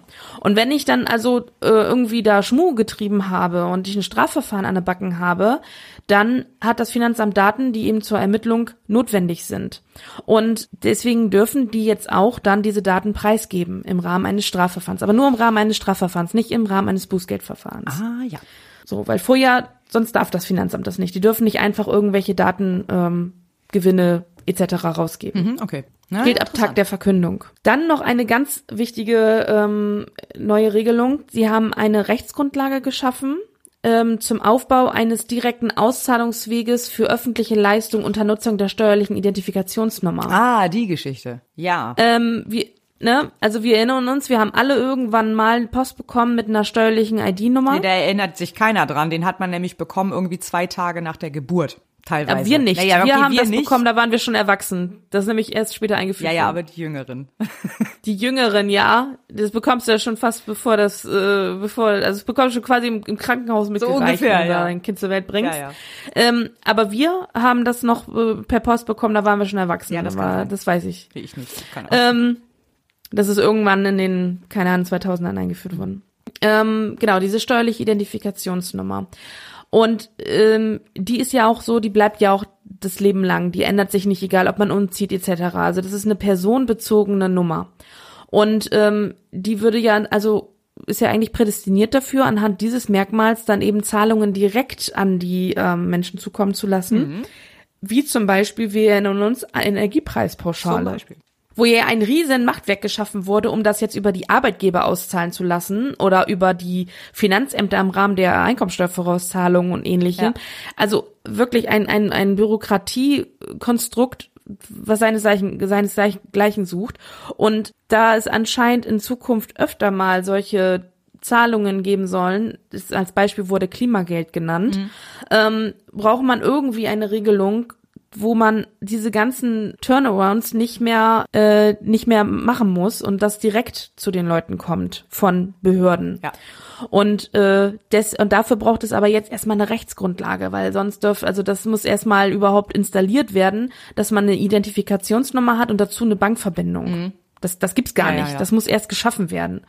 Und die Rechtsgrundlage dafür musste jetzt erstmal geschaffen werden. So, das haben sie, das ist jetzt steht in diesem Gesetz drin. Das Ganze soll dann gelten nach Bekanntgabe der technischen Umsetzung. Da bin ich mal gespannt. Also, Ja, okay. also das wird wahrscheinlich noch Ja. einige Zeit dauern, bis das tatsächlich auch dann umgesetzt wird Ja. und man, also da bin ja, gut. Gut, Ähm, das nehmen wir jetzt mal zur Kenntnis und schreiben uns das auf. Ja, also das waren jetzt so die Punkte, die ich ähm, erwähnungswürdig fand und äh, was auch so in den in den allgemeinen Medien am meisten drin steht. Also wie gesagt, ganz viele kleine im Steuerberatungsgesetz und ähnliches, aber das das, ja egal. braucht jetzt nicht noch alles noch aufgeführt werden. Nee. Es gab natürlich auch Kritik zu diesem, natürlich, wie soll es anderes sein, ähm, von der CDU. Äh, Die haben noch weitere Maßnahmen gefordert, wie zum Beispiel Vergünstigung bei der Grunderwerbsteuer für Wohneigentum. Aktuell ist es ja so, dass egal welche Art von Grundstück ich kaufe, also kaufe ich mir mein Einfamilienhaus für meine Familie, muss ich darauf Grunderwerbsteuer zahlen, genauso wie jemand, der das kauft, um da gewerblich irgendwie was zu machen. Ähm, und äh, da will man eben, da wurde eben gefordert, dass da irgendwie Vergünstigungen her sollen für Leute, die eben das nur privat nutzen für fürs eigene Wohnen. Und ähm, ja, das, das wurde was gefordert, aber das ist, wird sich zeigen, was da noch dran geändert wird, weil das ist ja erst in der ersten Lesung. Wir, ich, ich schaue noch mal rein, wenn es dann final beschlossen wird. Genau. Gut. Ja, dann äh, gibt's noch eine Kleinigkeit zum Energie- und Stromsteuergesetz. Und zwar auch in der ersten Lesung beraten am 13.10. wird jetzt äh, wird die Verlängerung des sogenannten Spitzenausgleichs ähm, eingebracht. Also der Gesetzentwurf sieht vor die Verlängerung des sogenannten Spitzenausgleichs. Was ist das? Das ist also Unternehmen des produzierenden Gewerbes müssen, also nebst Steuerbefreiungen und ähnlichen, ähm, sind zunächst mal Schuldner der Stromsteuer. Durch Verbrauch des Stroms werden sie Schuldner. Und äh, diese Stromsteuer, die gezahlt werden äh, muss, die kann auf äh, wieder erstattet werden, unter gewissen Voraussetzungen. Ähm, und die Voraussetzungen sind, man muss ein Energie- und Umweltmanagementsystem haben und ähm, noch so ein paar Kleinigkeiten. Und äh, die Bundesregierung muss dann äh, jeweils feststellen, dass die jährlichen Zielwerte zur Reduzierung der Energieintensität erreicht wurden. Und aktuell gilt das nur, dieser Spitzenausgleich nur bis Ende 2022 und das wurde jetzt oder soll denn verlängert werden. Für 2023 soll aber gar kein konkretes Ziel äh, äh, verkündet werden, was erreicht werden muss, weil es so heißt es in den Vorjahren immer so eine deutliche Übererfüllung des Ziels stattgefunden hat. Das heißt, äh, da verzichtet man jetzt auf ein konkretes Ziel, sondern es wird einfach nur gesagt, ihr braucht ein Umwelt- und Energiemanagementsystem und müsst halt äh, müsst halt Energie einsparen und dann könnt ihr auf Antrag die Stromsteuer Stromsteuer erstattet bekommen. Okay. Ja. Durch diese Verlängerung werden 9000 energieintensive Unternehmen in Höhe von 1,7 Milliarden entlastet. 1,7 Milliarden, ja. ja, das ist, nicht äh, wenig. Nee, das ist äh, dreimal so viel wie der Heizkostenzuschuss. Ja, Okay, ja, gut. Man Ja. muss Prioritäten setzen, gell? genau. Was, was halten wir? Also was war das Ziel? Also das Ziel ist es, äh, äh, Unternehmen zu entlasten von hohen Energiekosten oder was, was, äh, was beabsichtigt Das Ziel ist es, die Unternehmen, die hohe Energiekosten haben, weil nur die ja auch Stromsteuer äh, Ja. zahlen müssen. Also, ne, das sind eben die produzierenden Gewerbe, Gewerbe. Die haben, die sind eben nebst der Energiekosten noch mit Stromsteuer belastet. Und die können sie sich, die hätten sie sich also nächstes Jahr nicht mehr wiederholen können, weil dieser Spitzenausgleich, nachdem dieser Antrag nur möglich ist, ab nur für 2022 galt Mhm. oder bis Ende 22 galt. Und das wollte man jetzt eben verlängern. Okay. Das Ganze. Und dass man keine Ziel, dass man kein Ziel gesetzt hat, was erreicht werden muss, sondern dass es im Prinzip schon greift, wenn ich einfach nur so ein Management, Energiemanagementsystem habe und kein konkretes Ziel ähm, ein, ein, äh, an Energieintensität Intensität erreichen muss, ist eben mit der Begründung ähm, so gemacht worden, weil die in den Vorjahren sowieso immer viel weniger verbraucht haben, als, ähm, als das Ziel war. Ja, okay, interessanter äh, Ansatz. So, und nach dem Motto, da vertrauen wir darauf, dass Ja, das so gut. nach wie vor so ist. Klar, ist natürlich Mhm. auch äh, bürokratieärmer dann, weil du nichts ähm, nachweisen und nichts Genau. kontrollieren musst. So, ja, okay. Ja. Gut, nehmen wir mal so zur Kenntnis. Ja. Äh, ist das Ja. schon verabschiedet? Nee, das kommt, das kommt auch noch mal in die zweite, oder? Nee. Nee, das kommt noch. Ist noch, äh, ist noch, äh, muss noch in die zweite. Ja, okay. Dann kommen wir zum nächsten Thema. Ich rufe nun auf die Tagesordnungspunkte 26a bis 26d. Zweite und dritte Beratung des von den Fraktionen SPD, Bündnis 90 Die Grünen und FDP eingebrachten Gesetzentwurfs zur Änderung des Stabilisierungsfondsgesetzes zur Reaktivierung und Neuausrichtung des Wirtschaftsstabilisierungsfonds. Ja, das Stabilisierungsfondsgesetz und zur Ausweitung des Wirtschaftsstabilisierungsfonds. Diese herrlichen Worte, ich finde es immer wieder super. Das ist, das ist Wahnsinn. Ähm, wir hatten in der letzten Folge schon einmal kurz drüber gesprochen, denn äh, da gab es ja im en äh, Gesetz zur Änderung von Verbrauchssteuergesetzen, da stand eine ganze Menge drin offensichtlich, ähm, war ja schon so, so noch so ein kleiner Trojaner untergebracht, wo schon mal das Stabilisierungsfondsgesetz mit angefasst wurde und der, der KfW schon mal weitere Möglichkeiten zur Kreditvergabe und so weiter gegeben hat. Darüber, das hattest du letzte Woche, äh, in der letzten Folge schon erwähnt. In dem Zusammenhang möchte ich da nochmal auf die Beschlussempfehlung hinweisen. Die habe ich euch in den Shownotes verlinkt. Da ist besonders, wert die, äh, besonders lesenswert die Stellungnahme des Bundesrechnungshofs auf Seite 128, die sehr schön auseinander nimmt, warum das eigentlich gar nicht so eine gute Idee ist. So, das wollte ich nur noch mal eben kurz äh, nachreichen zu dem Thema. Jetzt kommen wir aber zum eigentlichen Gesetzesentwurf und zur eigentlichen Änderung, die jetzt äh, abgestimmt wurde und auch schon komplett beschlossen ist. Es wurde direkt äh, in, in den beiden Wochen alle drei Lesungen durchgeführt.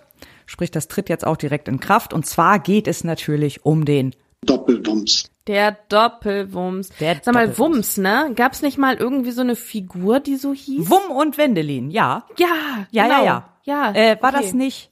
Wo war das? Das war da so ein Hund, ne? das war so ein Hund. Wo war der? Mit Hund mit Hose, ne? Hund mit Hose. Ich, ich, Warte. Das muss ich wirklich? sofort googeln. Da, ja, google mal. Du kannst ruhig weiterreden. Ich muss mir das mal eben raussuchen. Der hat jetzt aber mit diesem Gesetz nichts zu tun. Überraschenderweise. Schade. Äh, nein, es geht, es geht um die 200 Milliarden Kredite oder Kreditermächtigungen, die jetzt genehmigt wurden und beschlossen wurden zur Finanzierung von Maßnahmen zur Abfederung der Auswirkungen der Energiekrise. Um welche Maßnahmen geht's da genau? Das ist zum einen die Strompreisbremse, die Gaspreisbremse und Finanzhilfen für Unternehmen durch KfW-Darlehen und andere Stützungsmaßnahmen, also Bürgschaften und solche Dinge vorrangig. Das Ganze soll halt passieren, eben nicht aus dem Bundeshaushalt, sondern der Wirtschaftsstabilisierungsfonds ist jetzt ermächtigt worden, eben diese 200 Milliarden an Krediten aufzunehmen. Ähm, darüber hatten wir auch schon in der letzten Folge einmal kurz gesprochen. Äh, Wirtschaftsstabilisierungsfonds ist halt dieser Fonds, der eingerichtet wurde ähm, äh, 2020 im Zuge der Corona-Pandemie und daraus sind halt jetzt während der Corona-Pandemie auch schon die ganzen Finanzhilfen, äh, die Überbrückungsgelder und so weiter für, äh, an die Unternehmen geflossen. Eben auch so die ähm, auch Bürgschaften halt über die KfW-Bank, Darlehen über die KfW-Bank und so. Das ist alles auch schon über den Wirtschaftsstabilisierungsfonds abgehandelt worden. Und wir hatten uns auch, glaube ich, schon in der letzten Folge drüber lustig gemacht, so dass das halt im, im Prinzip ja den religiösen Frieden von Christian Lindner wiederherstellt, weil so kann er nämlich trotzdem sagen, er hätte die Schuldenbremse eingehalten, ja. äh, weil das Ganze eben neben äh, eben nicht über den Bundeshaushalt geht, sondern eben so ein, so ein Sondervermögen ist und ja, man nennt es gerne so ein Schattenhaushalt, also so ein Haushalt neben dem Haushalt ähm, mit einem eigenen Wirtschaftsplan, einer eigener Finanzverwaltung sozusagen. Genauso ja. wie das, genau wie das Bundeswehr-Sondervermögen. Also das reiht sich einfach in diese restlichen Sondervermögen da mit ein. Viel mehr gibt es dazu eigentlich auch schon fast nichts zu sagen. Wichtig ist aber nochmal zu unterscheiden, das ist jetzt erstmal nur diese ähm, rechtliche Grundlage der Finanzierung. Es ist halt noch nicht die Strompreisbremse und noch nicht die Gaspreisbremse selber.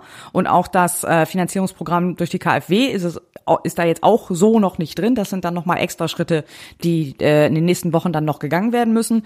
Ähm, Gaspreisbremse ist weiterhin halt nur dieser Kommissionsvorschlag, der jetzt vorliegt. Zur Strompreisbremse, glaube ich, gibt's überhaupt noch nicht mal ein Konzept. Also das, glaube ich, dauert noch. Das ist ja auch EU, auf EU-Ebene noch groß in der Verhandlung beides und äh, sind sich auch alle nicht, noch nicht so ganz einig. Ähm, es ist aber jetzt einfach nur schon mal das Geld dafür bereitgestellt worden. Mehr ist das jetzt noch nicht. Mhm, ja. Genau.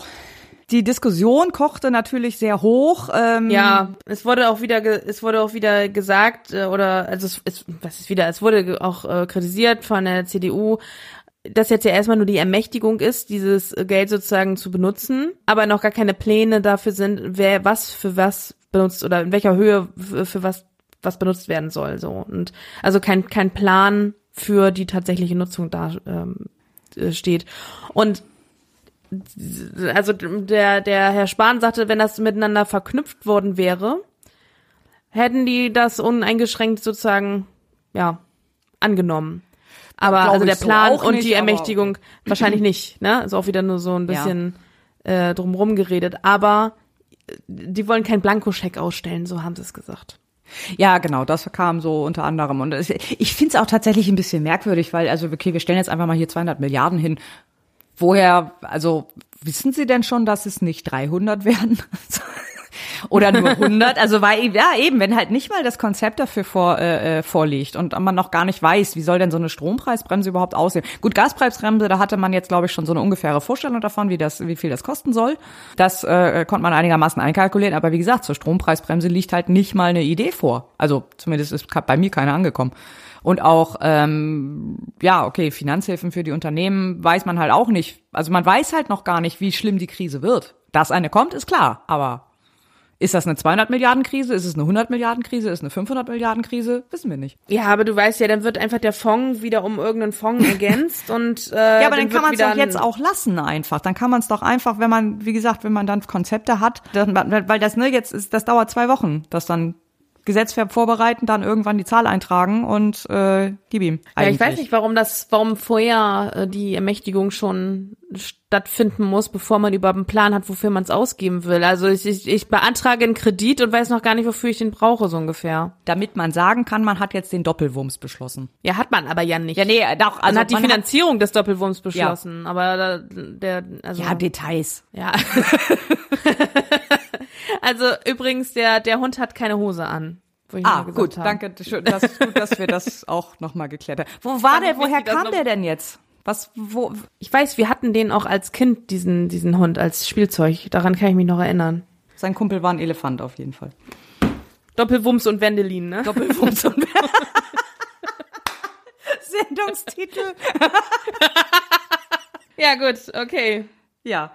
Gut, ja, wir warten weiter äh, dann auf die Konzepte ähm, und werden sicherlich auf dieses Sondervermögen auch noch das ein oder andere Mal zurückkommen, weil ich glaube, das ist auch nicht die letzte Krise, die daraus finanziert wird. Nein, also wir haben ja schon gesagt, die Krise ist das neue Normal und dafür brauchen wir sowieso immer Geld in den nächsten Richtig. Jahren, Jahrzehnten. Also es wird sowieso, das Thema Schuldenbremse ist meiner Meinung nach auch ein Auslaufmodell. Ja. Also Aber Ja. dann, wie gesagt, man könnte es auch einfach in den Bundeshaushalt mit reinschreiben. Weißt du, also Ja. an der an der an der Staatsanleihe steht halt nicht dran, ob die jetzt im Rahmen des äh, des Bundeshaushalts oder ob die im Rahmen des äh, Sondervermögens ausgegeben wurde. Ja, ja, absolut. Also wie viele Konten ich für meine Darlehen eröffne, spielt keine Rolle. Die Richtig. Darlehen sind da. ja, deswegen muss ich sie halt trotzdem so. Ist halt Ja, egal. genau. Ja. Okay, dann kommen wir zum nächsten Thema. Also rufe ich auf den Tagesordnungspunkt 12, erste Beratung des von den Fraktionen SPD, Bündnis 90, Die Grünen und FDP eingebrachten Gesetzentwurfs zur Zahlung einer Energiepreispauschale an Renten- und Versorgungsbeziehende zur Erweiterung des Übergangsbereichs. Ja, und zwar sollen jetzt auch endlich die Rentner und Pensionäre die 300 Euro Energiepreispauschale bekommen. Way! Am 20.10. Äh, wurde beschlossen, als wer am 1.12. anspruchsberechtigt war, also sprich eine Art von Rente, Altersrente oder Erwerbsminderungsrente oder eben eine Beamtenversorgung erhalten hat, der kriegt 300 Euro Energiepreispauschale. Gilt nur für Wohnen, also für Rentner, Pensionäre mit Wohnsitz, in, äh, Wohnsitz im Inland.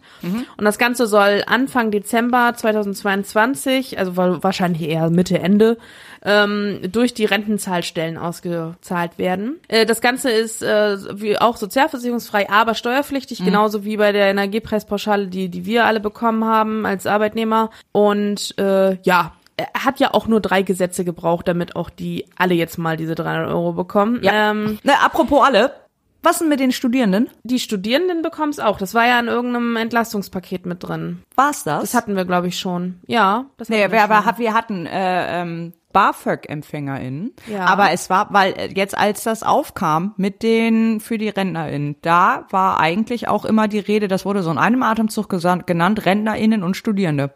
Und jetzt sind die Studierenden irgendwie weg. also die Weil Studierende ist ja nicht gleich BAföG-Empfänger. Genau, aber also die sind, also ich, also das ist auf jeden Fall diese BAföG-Empfänger, das war in irgendeinem Entlastungspaket schon im, im September oder so drin. Ja, ja, das war Oder drin. im- Aber die, die halt die hier- Studierenden, die keinen BAföG kriegen. Da ist hier nichts von drin. Dieses Gesetz ist nur für die Rentner. Okay. Energiepreispauschale für Rentner. Na gut. Innen. So hieß das hier.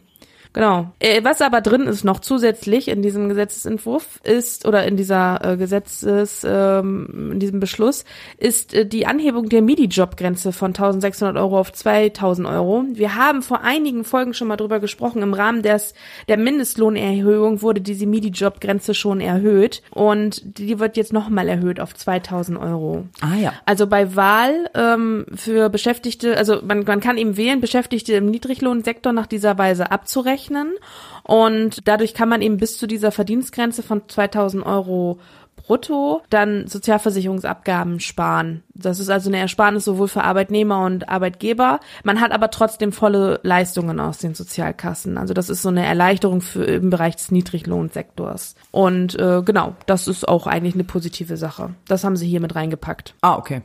Ja, gut. Ja, ja, also das ist also an Kritik habe ich an dieser Geschichte auch eigentlich nur, dass das nicht schon von vornherein mit dem Gesetz drin war, als die Energiepreispauschale äh, beschlossen wurde, dass das wirklich drei Gesetze braucht oder äh, da alle mal einzuschließen, alle Gruppen, Ja. die es so gibt. Also äh, Obwohl da angehen? natürlich gerade bei den bei den RentnerInnen, die ja dann doch, äh, die ja eben aus so einer Rentenversicherungskasse ja das Geld bekommen, da ja die Auszahlung ein deutlich geringeres Problem äh, ist, Ja, genauso absolut. wie für die anderen Leistungsarten. Äh, Arten. Ja, also das also- hätte man einfach von Anfang an äh, mitnehmen, mit reinnehmen können, weil es war ja jetzt irgendwie absehbar, dass die vor dem genau gleichen Problem stehen wie alle anderen auch. Absolut, absolut. Überhaupt, also vor allen Dingen, wenn ich die Energiepreispauschale für Arbeitnehmer zur Verfügung stelle und für Ja. Selbstständige, dann ähm, äh, ist doch wohl klar, dass das nicht die, also ich habe ja nicht nur Erwerbstätige in Deutschland, also es ist doch logisch. Irgendwie Ja, aber eben, weil, ne, weil, weil eben auch ja alle anderen mit dabei waren. Alle, die irgendwie, alle, die Wohngeld bekommen, alle, die irgendwie BAföG bekommen, alle, die BAB bekommen und was, was, was noch alles gibt. Haben alle irgendwie irgendeine Leistung bekommen. Ja, außer Nur die, die- RentnerInnen nicht. Ja, genau. Oh Mann, du, ey. Also es ist auch schon wieder so ein Fall von ähm, so, ja, wir gucken mal, vielleicht geht's ja von alleine weg oder so. Oder ja, genau. so Wir man wartet wirklich, aus. bis es, bis es wirklich halt echt nicht mehr geht. Und dann muss auch schnell gehen. Ja, weil das einfach auch die Bevölkerungsgruppe ist, die sich wahrscheinlich am wenigsten auflehnt, weil sie eben nicht mehr so diese Möglichkeiten hat, äh, ähm, aufzutauchen und da sich nicht so sichtbar machen kann. Also klar, es gibt Möglichkeiten, aber das ist halt eher, sag ich mal, so weniger vertreten als in den in den äh, jüngeren Generationen, sage ich jetzt einfach mal so. Und äh, deswegen sozusagen so, ja, auf den auf den Backlash von den Rentnern können wir, da- das können wir aushalten so ungefähr, weißt du, so und äh, den den Shitstorm, den halten wir aus so ungefähr, so ne, weil Ja, die haben alle kein Twitter, interessiert so, uns nicht. Genau, so ungefähr. Und ähm, das ist eben das Problem, dass sie nicht so sichtbar sind. Und äh, deswegen äh, werden die einfach dann mal so hinten übergeworfen. So, also das ist doch, das ist doch gerade die. Wir wissen ja nun mal, dass die Renten hier in Deutschland nicht die höchsten sind. Zum gerade für Mhm. Leute, die in ihrem Berufsleben auch schon nicht besonders viel verdient haben, so oder nicht ähm, besonders hohes äh, Gehalt oder Lohn hatten. Und ähm, dann äh, das, das, das weiß man doch, dass die genauso damit belastet sind oder noch viel schlimmer Ja, als, als die Normalverdiener, sage ich jetzt mal so, ne? Also, Ja. ja, und ich glaube, der Ansatz war ja, wir hatten ja vor ein paar Folgen, hatten wir ja diese Rentenanpassung, so diese turnusmäßige, die ja, äh, ne, und, Ja. und äh, die ja eigentlich nur ein Inflationsausgleich war letztendlich und eigentlich nicht mal das. Und irgendwie war man anscheinend so ein bisschen der Meinung, so ja, das, muss- da, das, das muss jetzt auch reichen. So, also damit wäre es dann getan. ja, Okay, äh, widmen wir uns einer vollkommen anderen Bevölkerungsgruppe. Aber vorher einmal, äh, bitte, Frau Präsidentin oder Herr Präsident, je nachdem. Ich rufe nunmehr auf den Tagesordnungspunkt 5. Erste Beratung des von der Bundesregierung eingebrachten Gesetzentwurfs zur Weiterentwicklung der Qualität und zur Teilhabe in der Kindertagesbetreuung.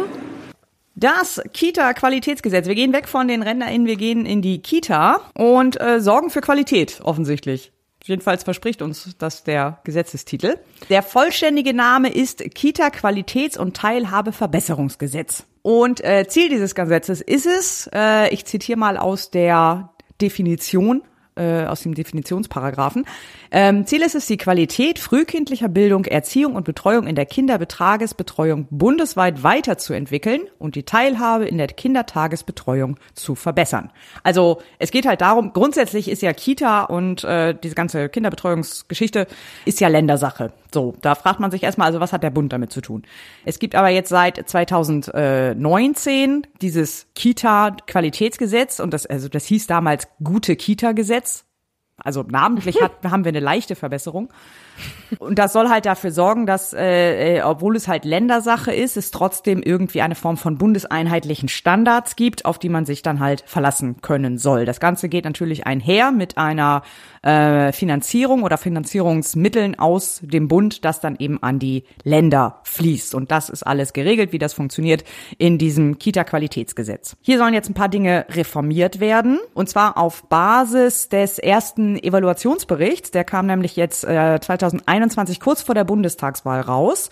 Und äh, Anhand dieser Ergebnisse aus diesem Evaluierungsbericht sollen jetzt einige Dinge in diesem Gesetz ähm, angepasst und nochmal reformiert und nachgesteuert werden. Also erstmal grundsätzlich funktioniert das Ganze so, die Länder, äh, also um Geld aus diesem Topf aus diesem Programm halt zu bekommen, müssen die Länder äh, Handlungs- und Finanzierungskonzepte aufstellen, sollen also sagen, was sie für Maßnahmen planen, äh, wie die so aufgestellt sind, äh, mit den mit den Kitas, wie viel gibt's und was machen die und so. Ne?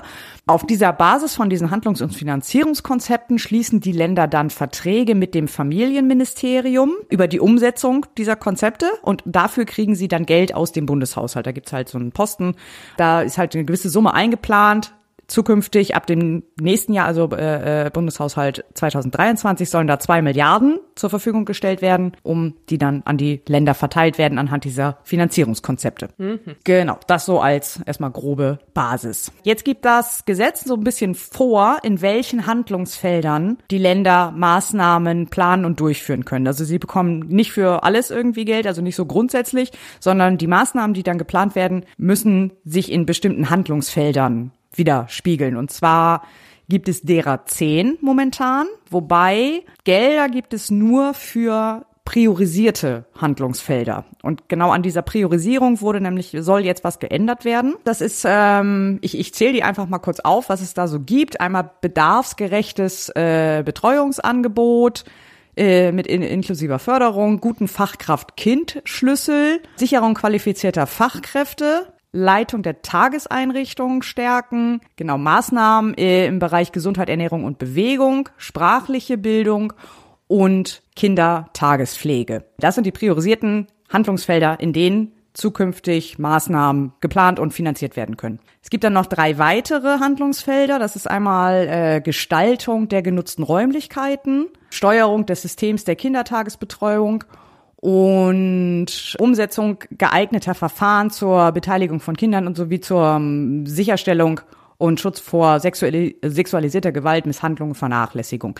Das sind auch Maßnahmenfelder oder Handlungsfelder, die sind allerdings nicht in den priorisierten, also sprich, die kann man machen, dafür kriegt man aber nicht noch extra Geld.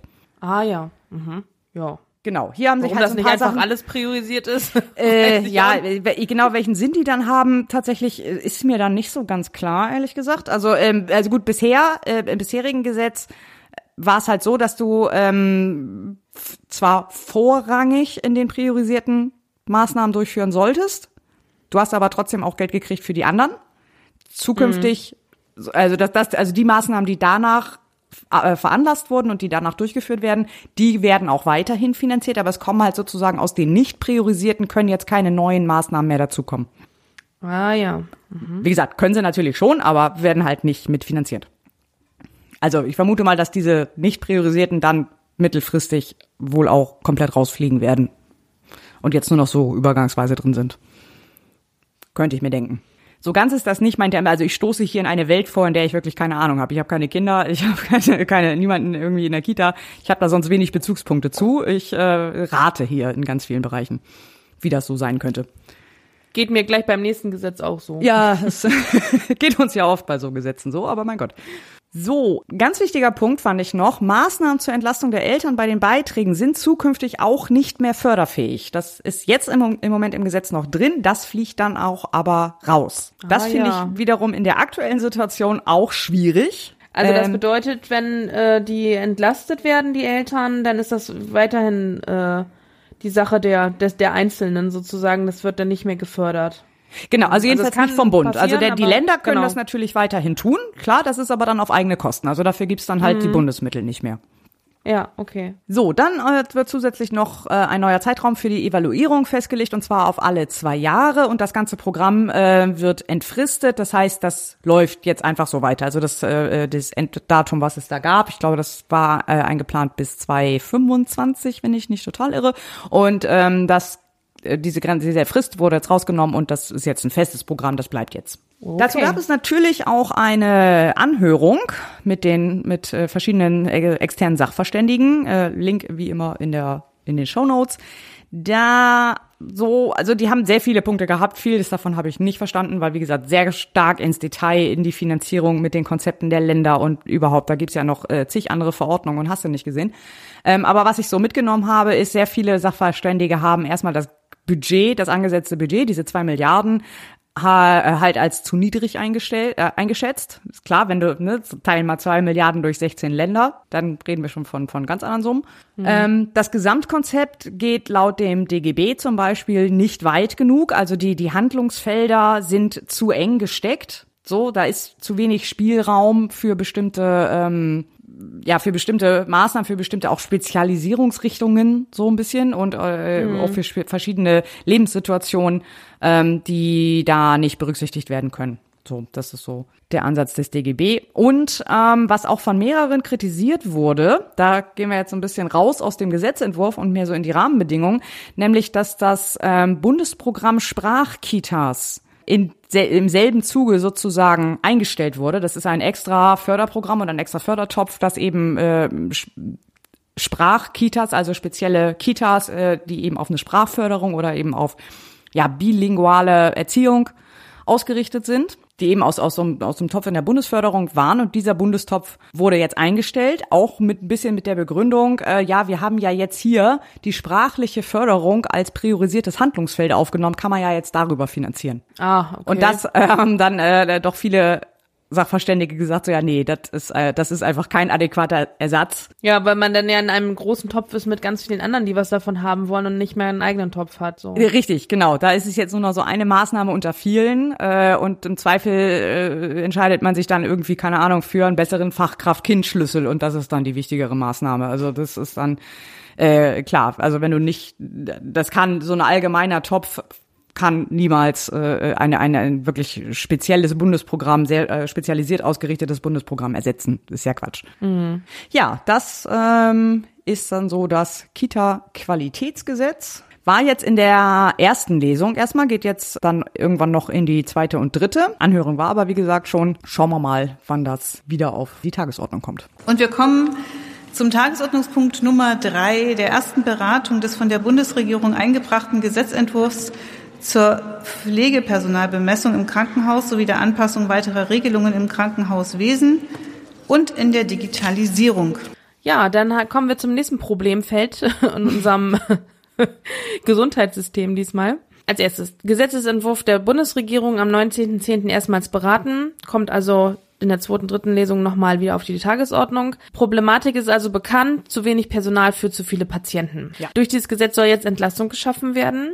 Und zwar durch stationsgenaue Ermittlung des Personal, äh, des Bedarfs an Pflegepersonal. Und dafür soll ein Instrument zum Einsatz kommen, ein Instrument zur Personalbemessung, das sogenannte PPR 2.0. Das soll in zwei, drei Stufen eingeführt werden, um die Idealbesetzung zu erreichen. Was ist dieses PPR? Äh, PPR steht für Pflegepersonalregelung. Ähm, und das ist so ein Einstufungssystem nach Kategorien ähm, also allgemeine Pflege und spezielle Pflege. Und die wiederum haben dann so eins bis drei Stufen. Und dadurch wird die Pflegeintensität der Patienten am Tag festgelegt. Und da anhand dessen soll dann eben die ähm, der Bedarf des Pflegepersonals bemessen werden. Und das Ganze soll ab 1.1.23 in eine Erprobungsphase gehen.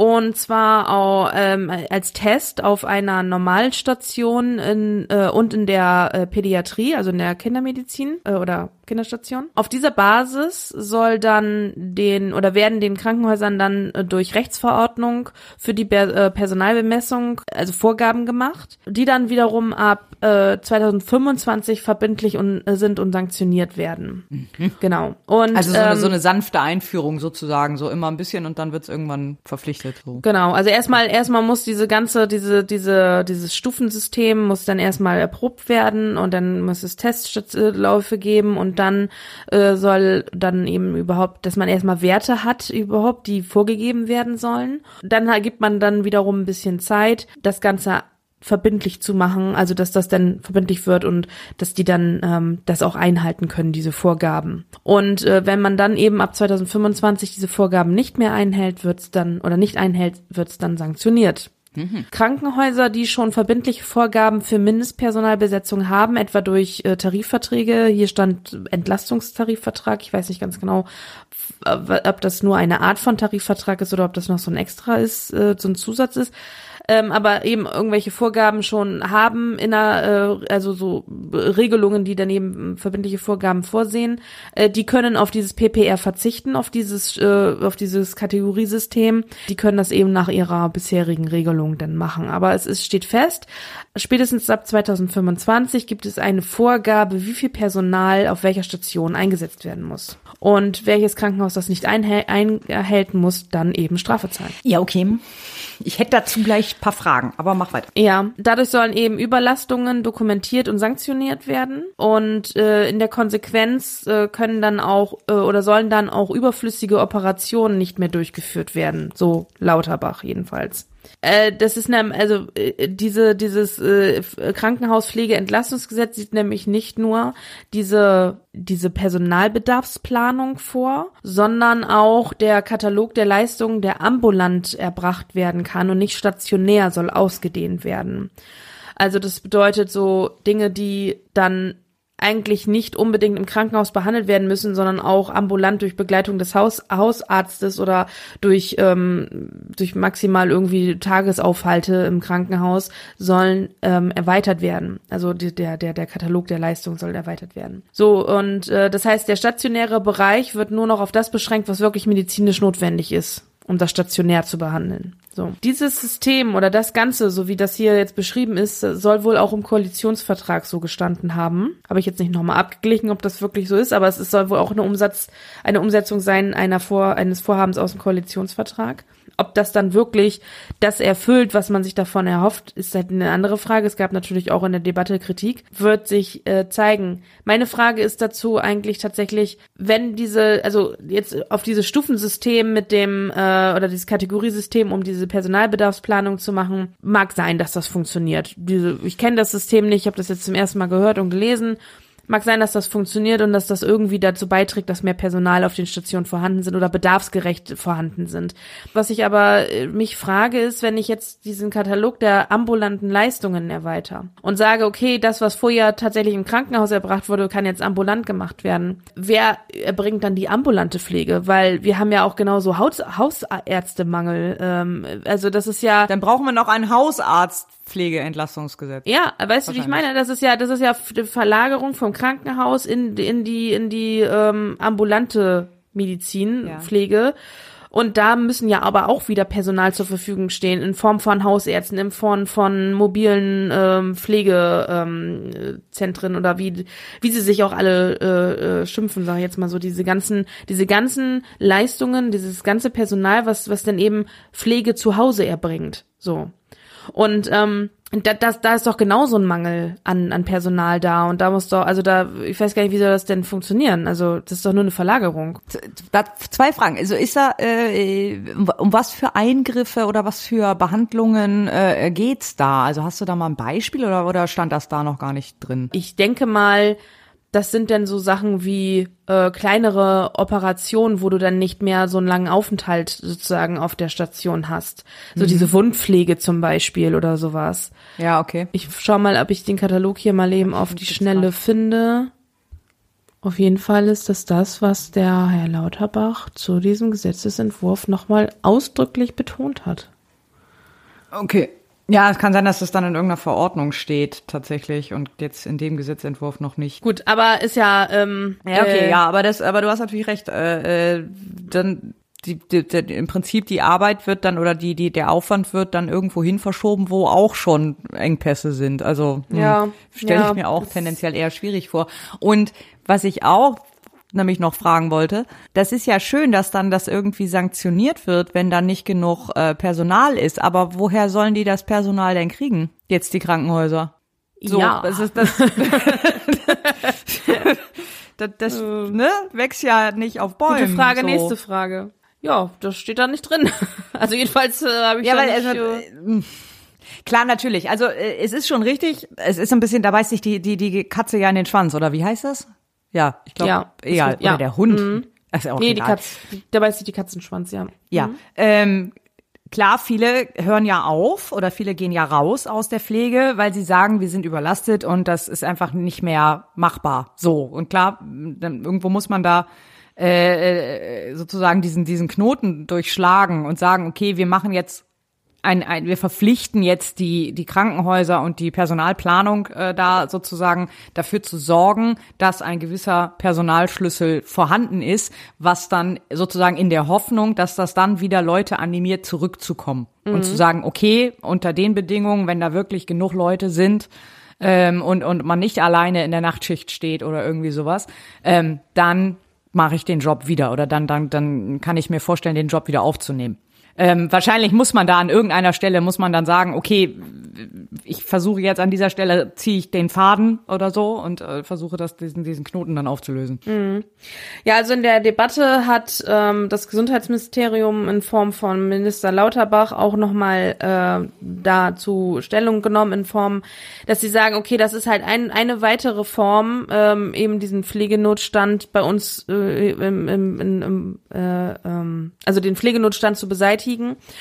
Der Beruf muss attraktiver gemacht werden, bessere Bezahlung äh, und dann eben bessere Arbeitsbedingungen. Und dieses Gesetz soll eben für bessere Arbeitsbedingungen da sein.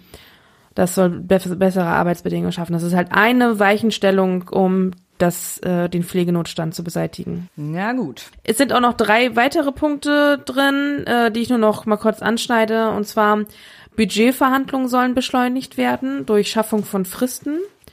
Äh, Krankenhausabrechnungsprüfen sollen vereinfacht werden.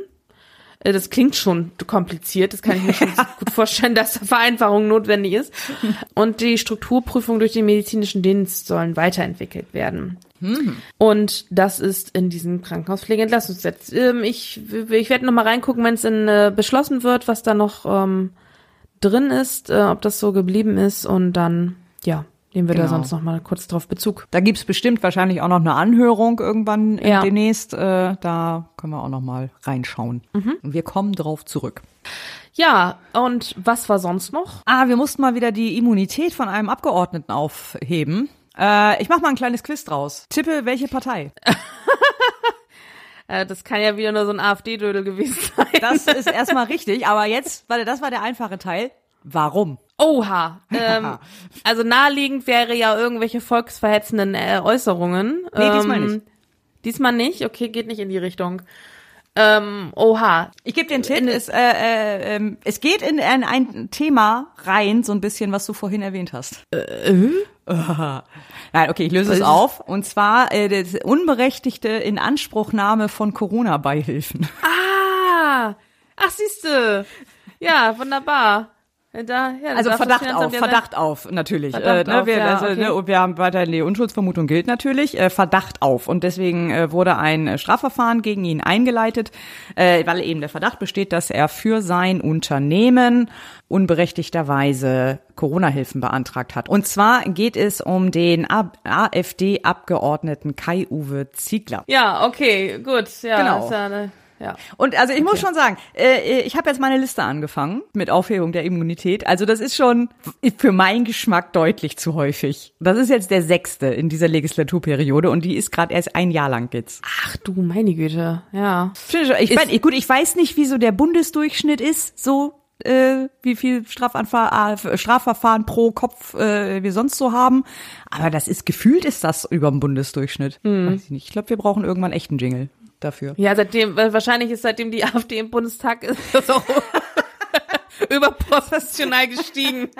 Das müsste man mal auswerten. Ja, das wäre nochmal interessant. Aber es war Ja. nicht nur die AfD bisher, es war ja auch zwei von der FDP. Ja, Kann gut, aber die haben, die, die heben halt den Schnitt ganz schön, sag ich jetzt mal Kann so. gut sein, ja. So, dann ähm, würde ich noch gerne auf ein paar äh, interessante Seiten oder interessante Dokumente verweisen. Und zwar einmal hat äh, Frag den Staat, das großartige Informationsfreiheitsportal, ähm, ein paar neue Anfragen gestellt, und zwar an die Bundesministerien, um die Vorhabenlisten äh, des aktuellen Jahres und gerne natürlich auch der nächsten Jahre abzufragen. Also quasi, was denn interne Liste ist, wann die welches Vorhaben umsetzen möchten. Das ist natürlich für uns auch sehr interessant, insbesondere in Bezug auf äh, den Koalitionsvertrag und den Abgleich damit. Ein paar Vorhabenlisten sind auch schon vorhanden. Link findet ihr natürlich in den Show Notes.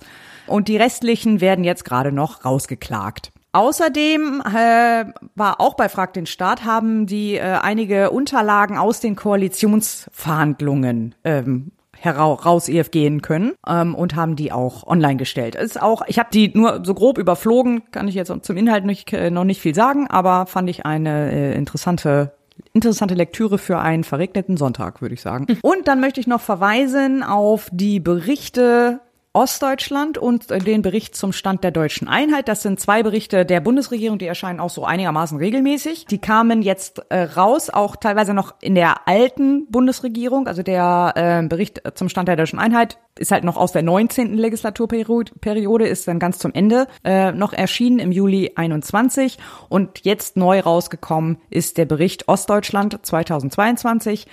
Beides sehr interessante Berichte, um ähm, sich mal noch einen Überblick zu verschaffen, so wie ist denn, ja, im Prinzip, wie ist denn die Situation? So der, der Vergleich in verschiedenen äh, Aspekten der, des Lebensstandards, äh, in wirtschaftlicher Hinsicht, ja, so Themen wie Breitbandausbau und so weiter, wie geht das voran? Sehr viele Statistiken, sehr viele Infografiken und so weiter, also ein schönes Statistikkompendium, wo man immer mal reingucken kann, wenn man da Fragen zu den, zu diesem Thema hat. Wie ist das denn jetzt mittlerweile vorangeschritten, die Angleichung der ostdeutschen Länder? Wobei den, den Bericht Ostdeutschland fand ich da, da gibt es halt so eine Kurzstudie drin, Die fand ich ganz interessant. Ich habe aber auch ein paar Semester Soziologie im Nebenfach studiert und hatte so ein paar so, äh, Statistikvorlesungen. Also ich habe das verstanden und lesen können und so.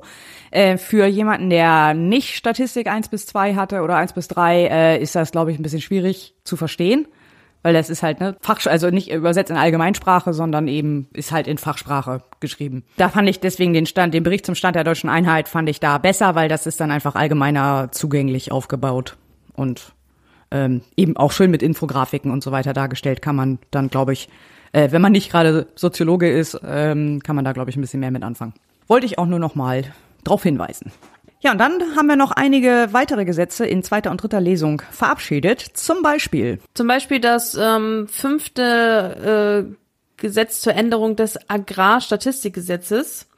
Und äh, also da in dem Gesetz selber geht es darum, dass eben äh, neue EU-Vorgaben in nationales Recht umgesetzt werden mussten und dar, äh, darin äh, im gleichen Abwasch haben sie dann sozusagen gleich die Datengrundlage erhöht, die für diese Agrarstatistik äh, erhoben werden sollen. Also es sollen mehr, es werden mehr Daten abgefragt, die irgendwie gebraucht werden dafür. Also das Agrarstrukturerhebung ähm, auf dieses Gesetz basierend passiert alle drei Jahre. Die nächste kommt nächstes Jahr und da haben sie dann jetzt jetzt äh, mehr Daten, die abgefragt werden sollen.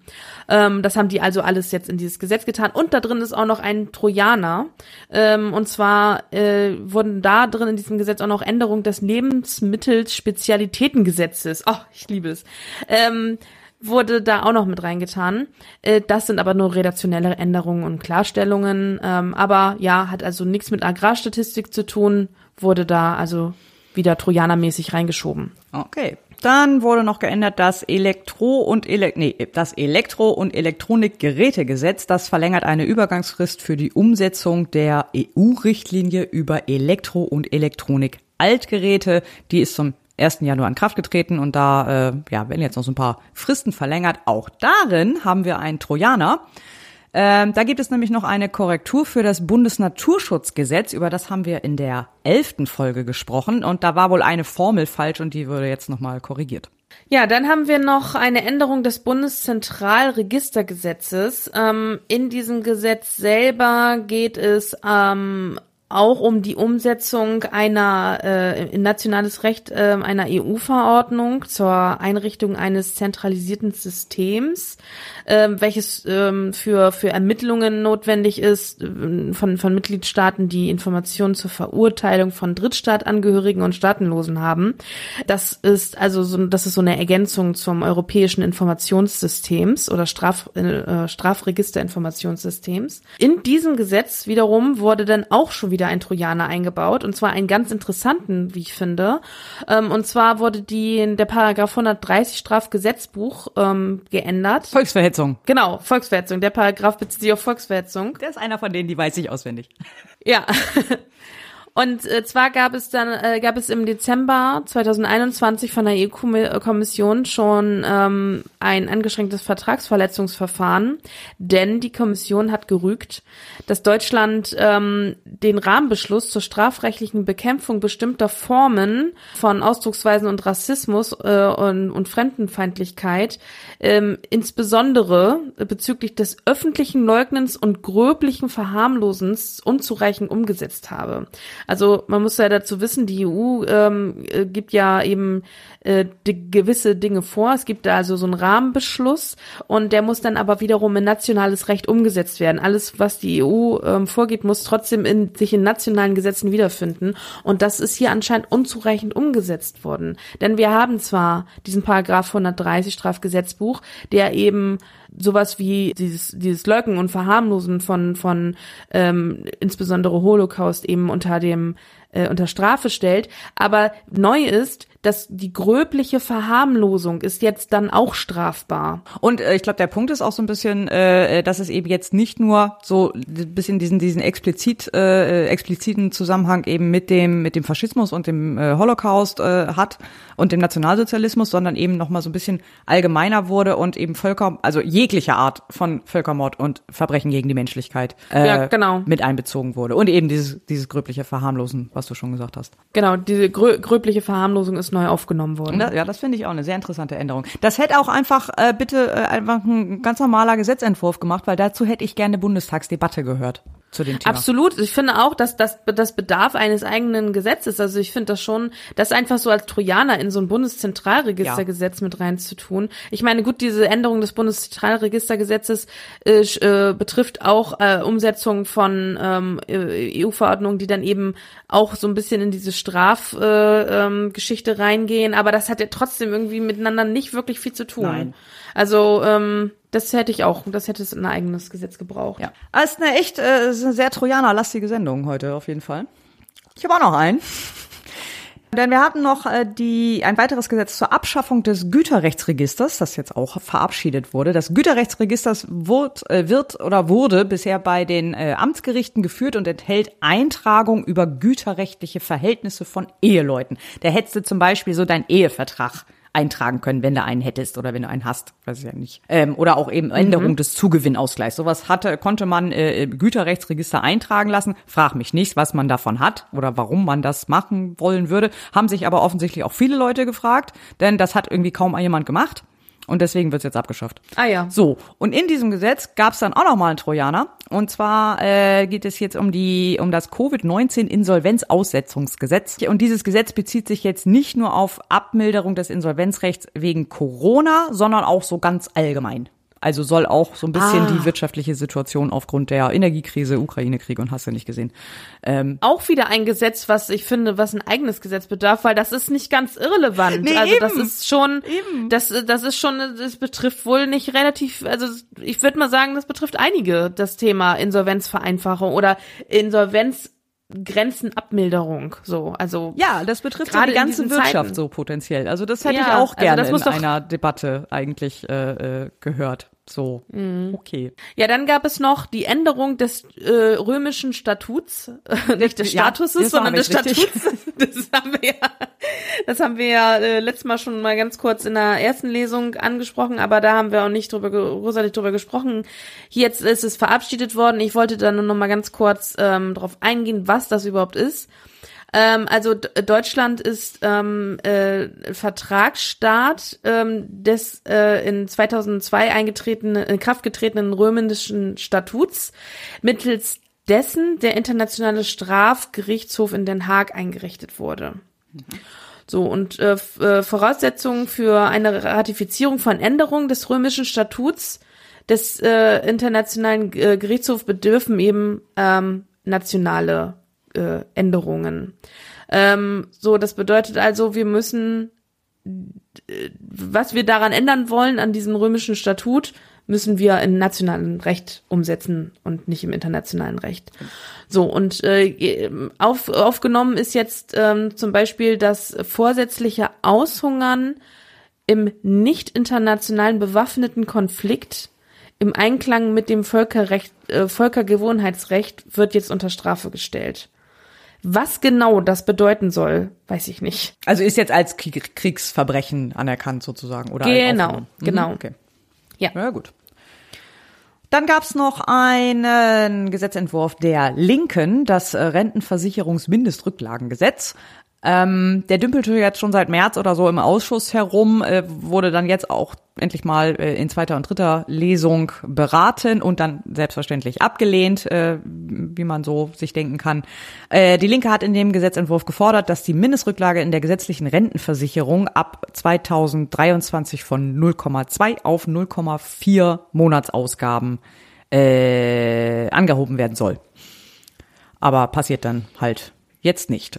Und dann muss ich noch einen nachreichen, der ist äh, noch äh, etwas später in die Tagesordnung mit reingerutscht, nämlich eine Änderung des Infektionsschutzgesetzes. Da geht es um die Umsetzung der EU-Trinkwasserrichtlinie. Ja, dann sind noch verabschiedet worden äh, Gesetze, die wir auch schon in Folgen besprochen haben, unter anderem der Bundeswehreinsatz im Irak, den haben wir in Folge 4 genauer erläutert. Und in der letzten Folge haben wir über das äh, GKV Finanzierungsstabilisierungsgesetz gesprochen. Da gab es noch ganz viele Änderungen dann in der in der letzten äh, Beschlussfassung. Und äh, die, das jetzt, das würde jetzt nochmal ein eigenes Thema hier aufwerfen, die ganzen äh, Änderungen nochmal äh, durchzugehen. Eine Änderung, die ich aber noch interessant fand, die ich noch mal kurz äh, erklären wollte, war, ich hatte ja erzählt, dass äh, diese ähm, bei, bei Neuaufnahme von Patienten gibt es so ein extra Budget, so eine extra Vergütung, mhm. ähm, die dann eben den Mehrbedarf abdecken soll.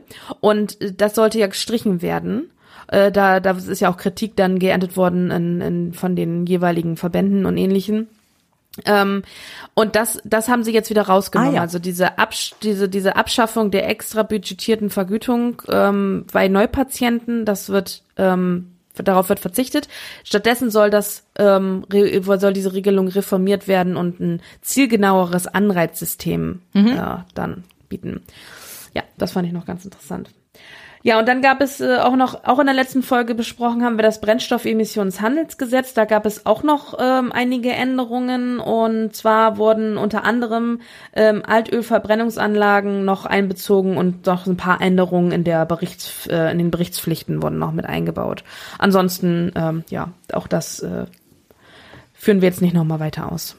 Genau, dann wurden in erster Lesung auch noch eine ganze Menge Gesetzentwürfe beraten und dann erstmal in die Ausschüsse überwiesen. Zum Beispiel das Inflationsausgleichsgesetz, das ist, das ist genau das Gleiche, was wir schon in der letzten Folge besprochen haben. Nur, dass das jetzt von der Bundesregierung eingebrachter äh, Gesetzesentwurf ist ähm, und nicht mehr von der Koalition. Mhm. Aber ansonsten ist das deckungsgleich. Aber deswegen jetzt nochmal in der ersten Lesung ähm, äh, und nicht schon verabschiedet so. Also das muss jetzt noch einmal diesen Weg gehen, erste Lesung. Okay, gut. Ja. Dann zwei Umsetzungsgesetze zur EU-Umwandlungsrichtlinie. Ein Gesetz zum Fakul Fakultativprotokoll zum Internationalen Pakt über wirtschaftliche, soziale und kulturelle Rechte.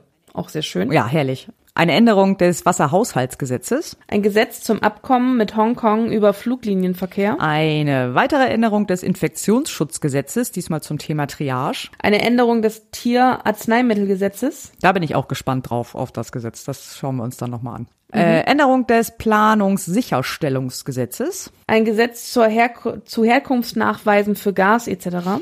Das SES-3-Gesetz, äh, also das Schengen-Informationssystem. Die achte Änderung des äh, äh, Sozialgesetzbuches 4. Ein Gesetz zur digitalen Mitgliederversammlung im Vereinsrecht. Zum Chancenaufenthaltsrecht ein Gesetz zur Auflösung der Stiftung Forum Recht. Das ist ein Gesetzentwurf der AfD. Und dann noch zwei Entwürfe der CDU-CSU zur Änderung des Europawahlrechts. Und damit kommen wir zum Ausblick auf die nächste Sitzungswoche. Die startet ab dem 10., eventuell auch schon ab dem 9. November. Wir sind uns noch nicht ganz sicher. Äh, es stehen auch schon einige Dinge auf der Tagesordnung drauf. Wie immer, das ist noch eine ganze Weile hin, da wird sich noch eine ganze Menge ändern aber bisher haben wir äh, auf jeden Fall die zweite und dritte Lesung des Bürgergeldgesetzes. Dann kommt die zweite, dritte Lesung des Wohngeld Plus Gesetzes. Nochmal eine zweite und dritte Lesung des Handelsabkommens CETA. Ich dachte eigentlich, das, das wäre schon fertig. Ich warte noch mal welche. Schon durch. Ja, ich weiß nicht genau, was das ist. Äh, ich warte noch, es war noch keine Drucksachen verlinkt. Vielleicht ist es auch nur ein Copy-Paste-Fehler. Wir warten mal ab. Okay, dann äh, in erster Lesung Änderung des Statistikregistergesetzes. Zweite und dritte Lesung zum Abkommen zwischen Deutschland und Hongkong über den Fluglinienverkehr haben wir gerade schon erwähnt. Dann die zweite, dritte Lesung Finanzausgleichsgesetz, Stabilitäts Ratsgesetz. Das hätte eigentlich diese Woche schon äh, gesollt, aber das wurde dann kurzfristig wieder abgesetzt. Dafür soll dann aber auch kommen, da äh, zweite und dritte Lesung zum Planungssicherstellungsgesetz. Äh, dann die Änderung des Infektionsschutzgesetzes zum Thema Triage. Der ERP Wirtschaftsplan 2023. Dann die beiden Gesetzesentwürfe ähm, der CDU-CSU zum äh, zur Änderung des Europawahlgesetzes. Ähm, ja, beide dann in zweiter und dritter Lesung. Dann äh, eine Änderung des Artikel 82 Grundgesetz in Verbindung mit der Modernisierung des Verkündungswesens. Da geht's um das Online-Gesetzbuch, das dann jetzt ermöglicht werden soll. Da bin ich auch gespannt. Dann äh, zweite, dritte Lesung Kostenheranziehung in der Kinder- und Jugendhilfe. Auch sehr gespannt. Die Änderung des Wasserhaushaltsgesetzes geht auch in die zweite und dritte. Dann internationaler Pakt über wirtschaftliche, soziale und kulturelle Rechte, zweite, dritte Lesung. Und eine Änderung des Atomgesetzes soll dann kommen, äh, und zwar diesmal aus der Bundesregierung. Da geht es um die tatsächliche Verlängerung der Atomkraftwerke. Das soll auch in der nächsten Woche kommen. Ah ja. Und dann ein Antrag der Regierungsfraktion zur Änderung der GOBT. Also die Geschäftsordnung des Bundestags. Ah ja. Ja, ich weiß noch nicht, ich weiß noch vielleicht, ich weiß nicht, ob das spannend ist. Äh, es kann spannend sein, es kann auch total langweilig sein. Vielleicht geht es auch nur darum, die Masken wieder abzuschaffen. Ich weiß, wir wissen es noch nicht. Es, es steht noch nicht fest. Wir werden Wir sehen. gucken uns an und dann entscheiden wir, ob das gut oder schlecht ist. Genau. Oder ob es relevant ist und ob das erwähnt. Relevant ist für uns, genau. Ja. Gut. Ja, dann würde ich sagen, haben wir das, glaube ich, äh, haben, wir, haben wir uns wieder durch eine lange Liste durchgekämpft. Ja, der, die Tagesordnung waren voll, viele interessante Themen. Wir haben versucht, uns auf, auf äh, die interessantesten zu beschränken, aber ist natürlich trotzdem immer viel. Ne? Es Also fällt immer hinten viel über, muss man sagen. Ich wollte noch einmal Ja. verweisen, äh, gerade was jetzt äh, um die Sachen geht, die jetzt in die erste Lesung kommen äh, und die weiteren Anhörungen. Ihr findet weiterhin die Liste aller Vorhaben, die irgendwie in der Pipeline sind, sei es als Referentenentwurf, sei es als Kabinettsbeschluss oder schon irgendwo im Bundestag, findet ihr weiterhin auf parlamentsrevue.de unter der Rubrik Parlamentspreview. Da pflegen wir auch die Liste. Wir sind auch wieder up to date. Äh, es hat ein bisschen über die Sommerpause ein bisschen gelitten, aber wir sind wieder auf dem aktuellen Stand. sehr schön. Ja, würde ich sagen, haben wir's. Dann ne? haben wir's. Und dann würde ich sagen, bedanken wir uns für die Aufmerksamkeit, danken uns für Zuhören. Wir wünschen einen äh, schönen Tag und einen schönen Monat, bis wir uns wieder hören und dann bis zum nächsten Mal. Genau. Und denkt dran, nur noch zwei britische Premierminister, dann ist Weihnachten. Bis dann. Seto. Der Kollege Dr. Matthias Mittelberg hat das Wort für die CDU. Der ist gar nicht da? Okay. Dann machen wir noch einen kleinen Moment Atemübung.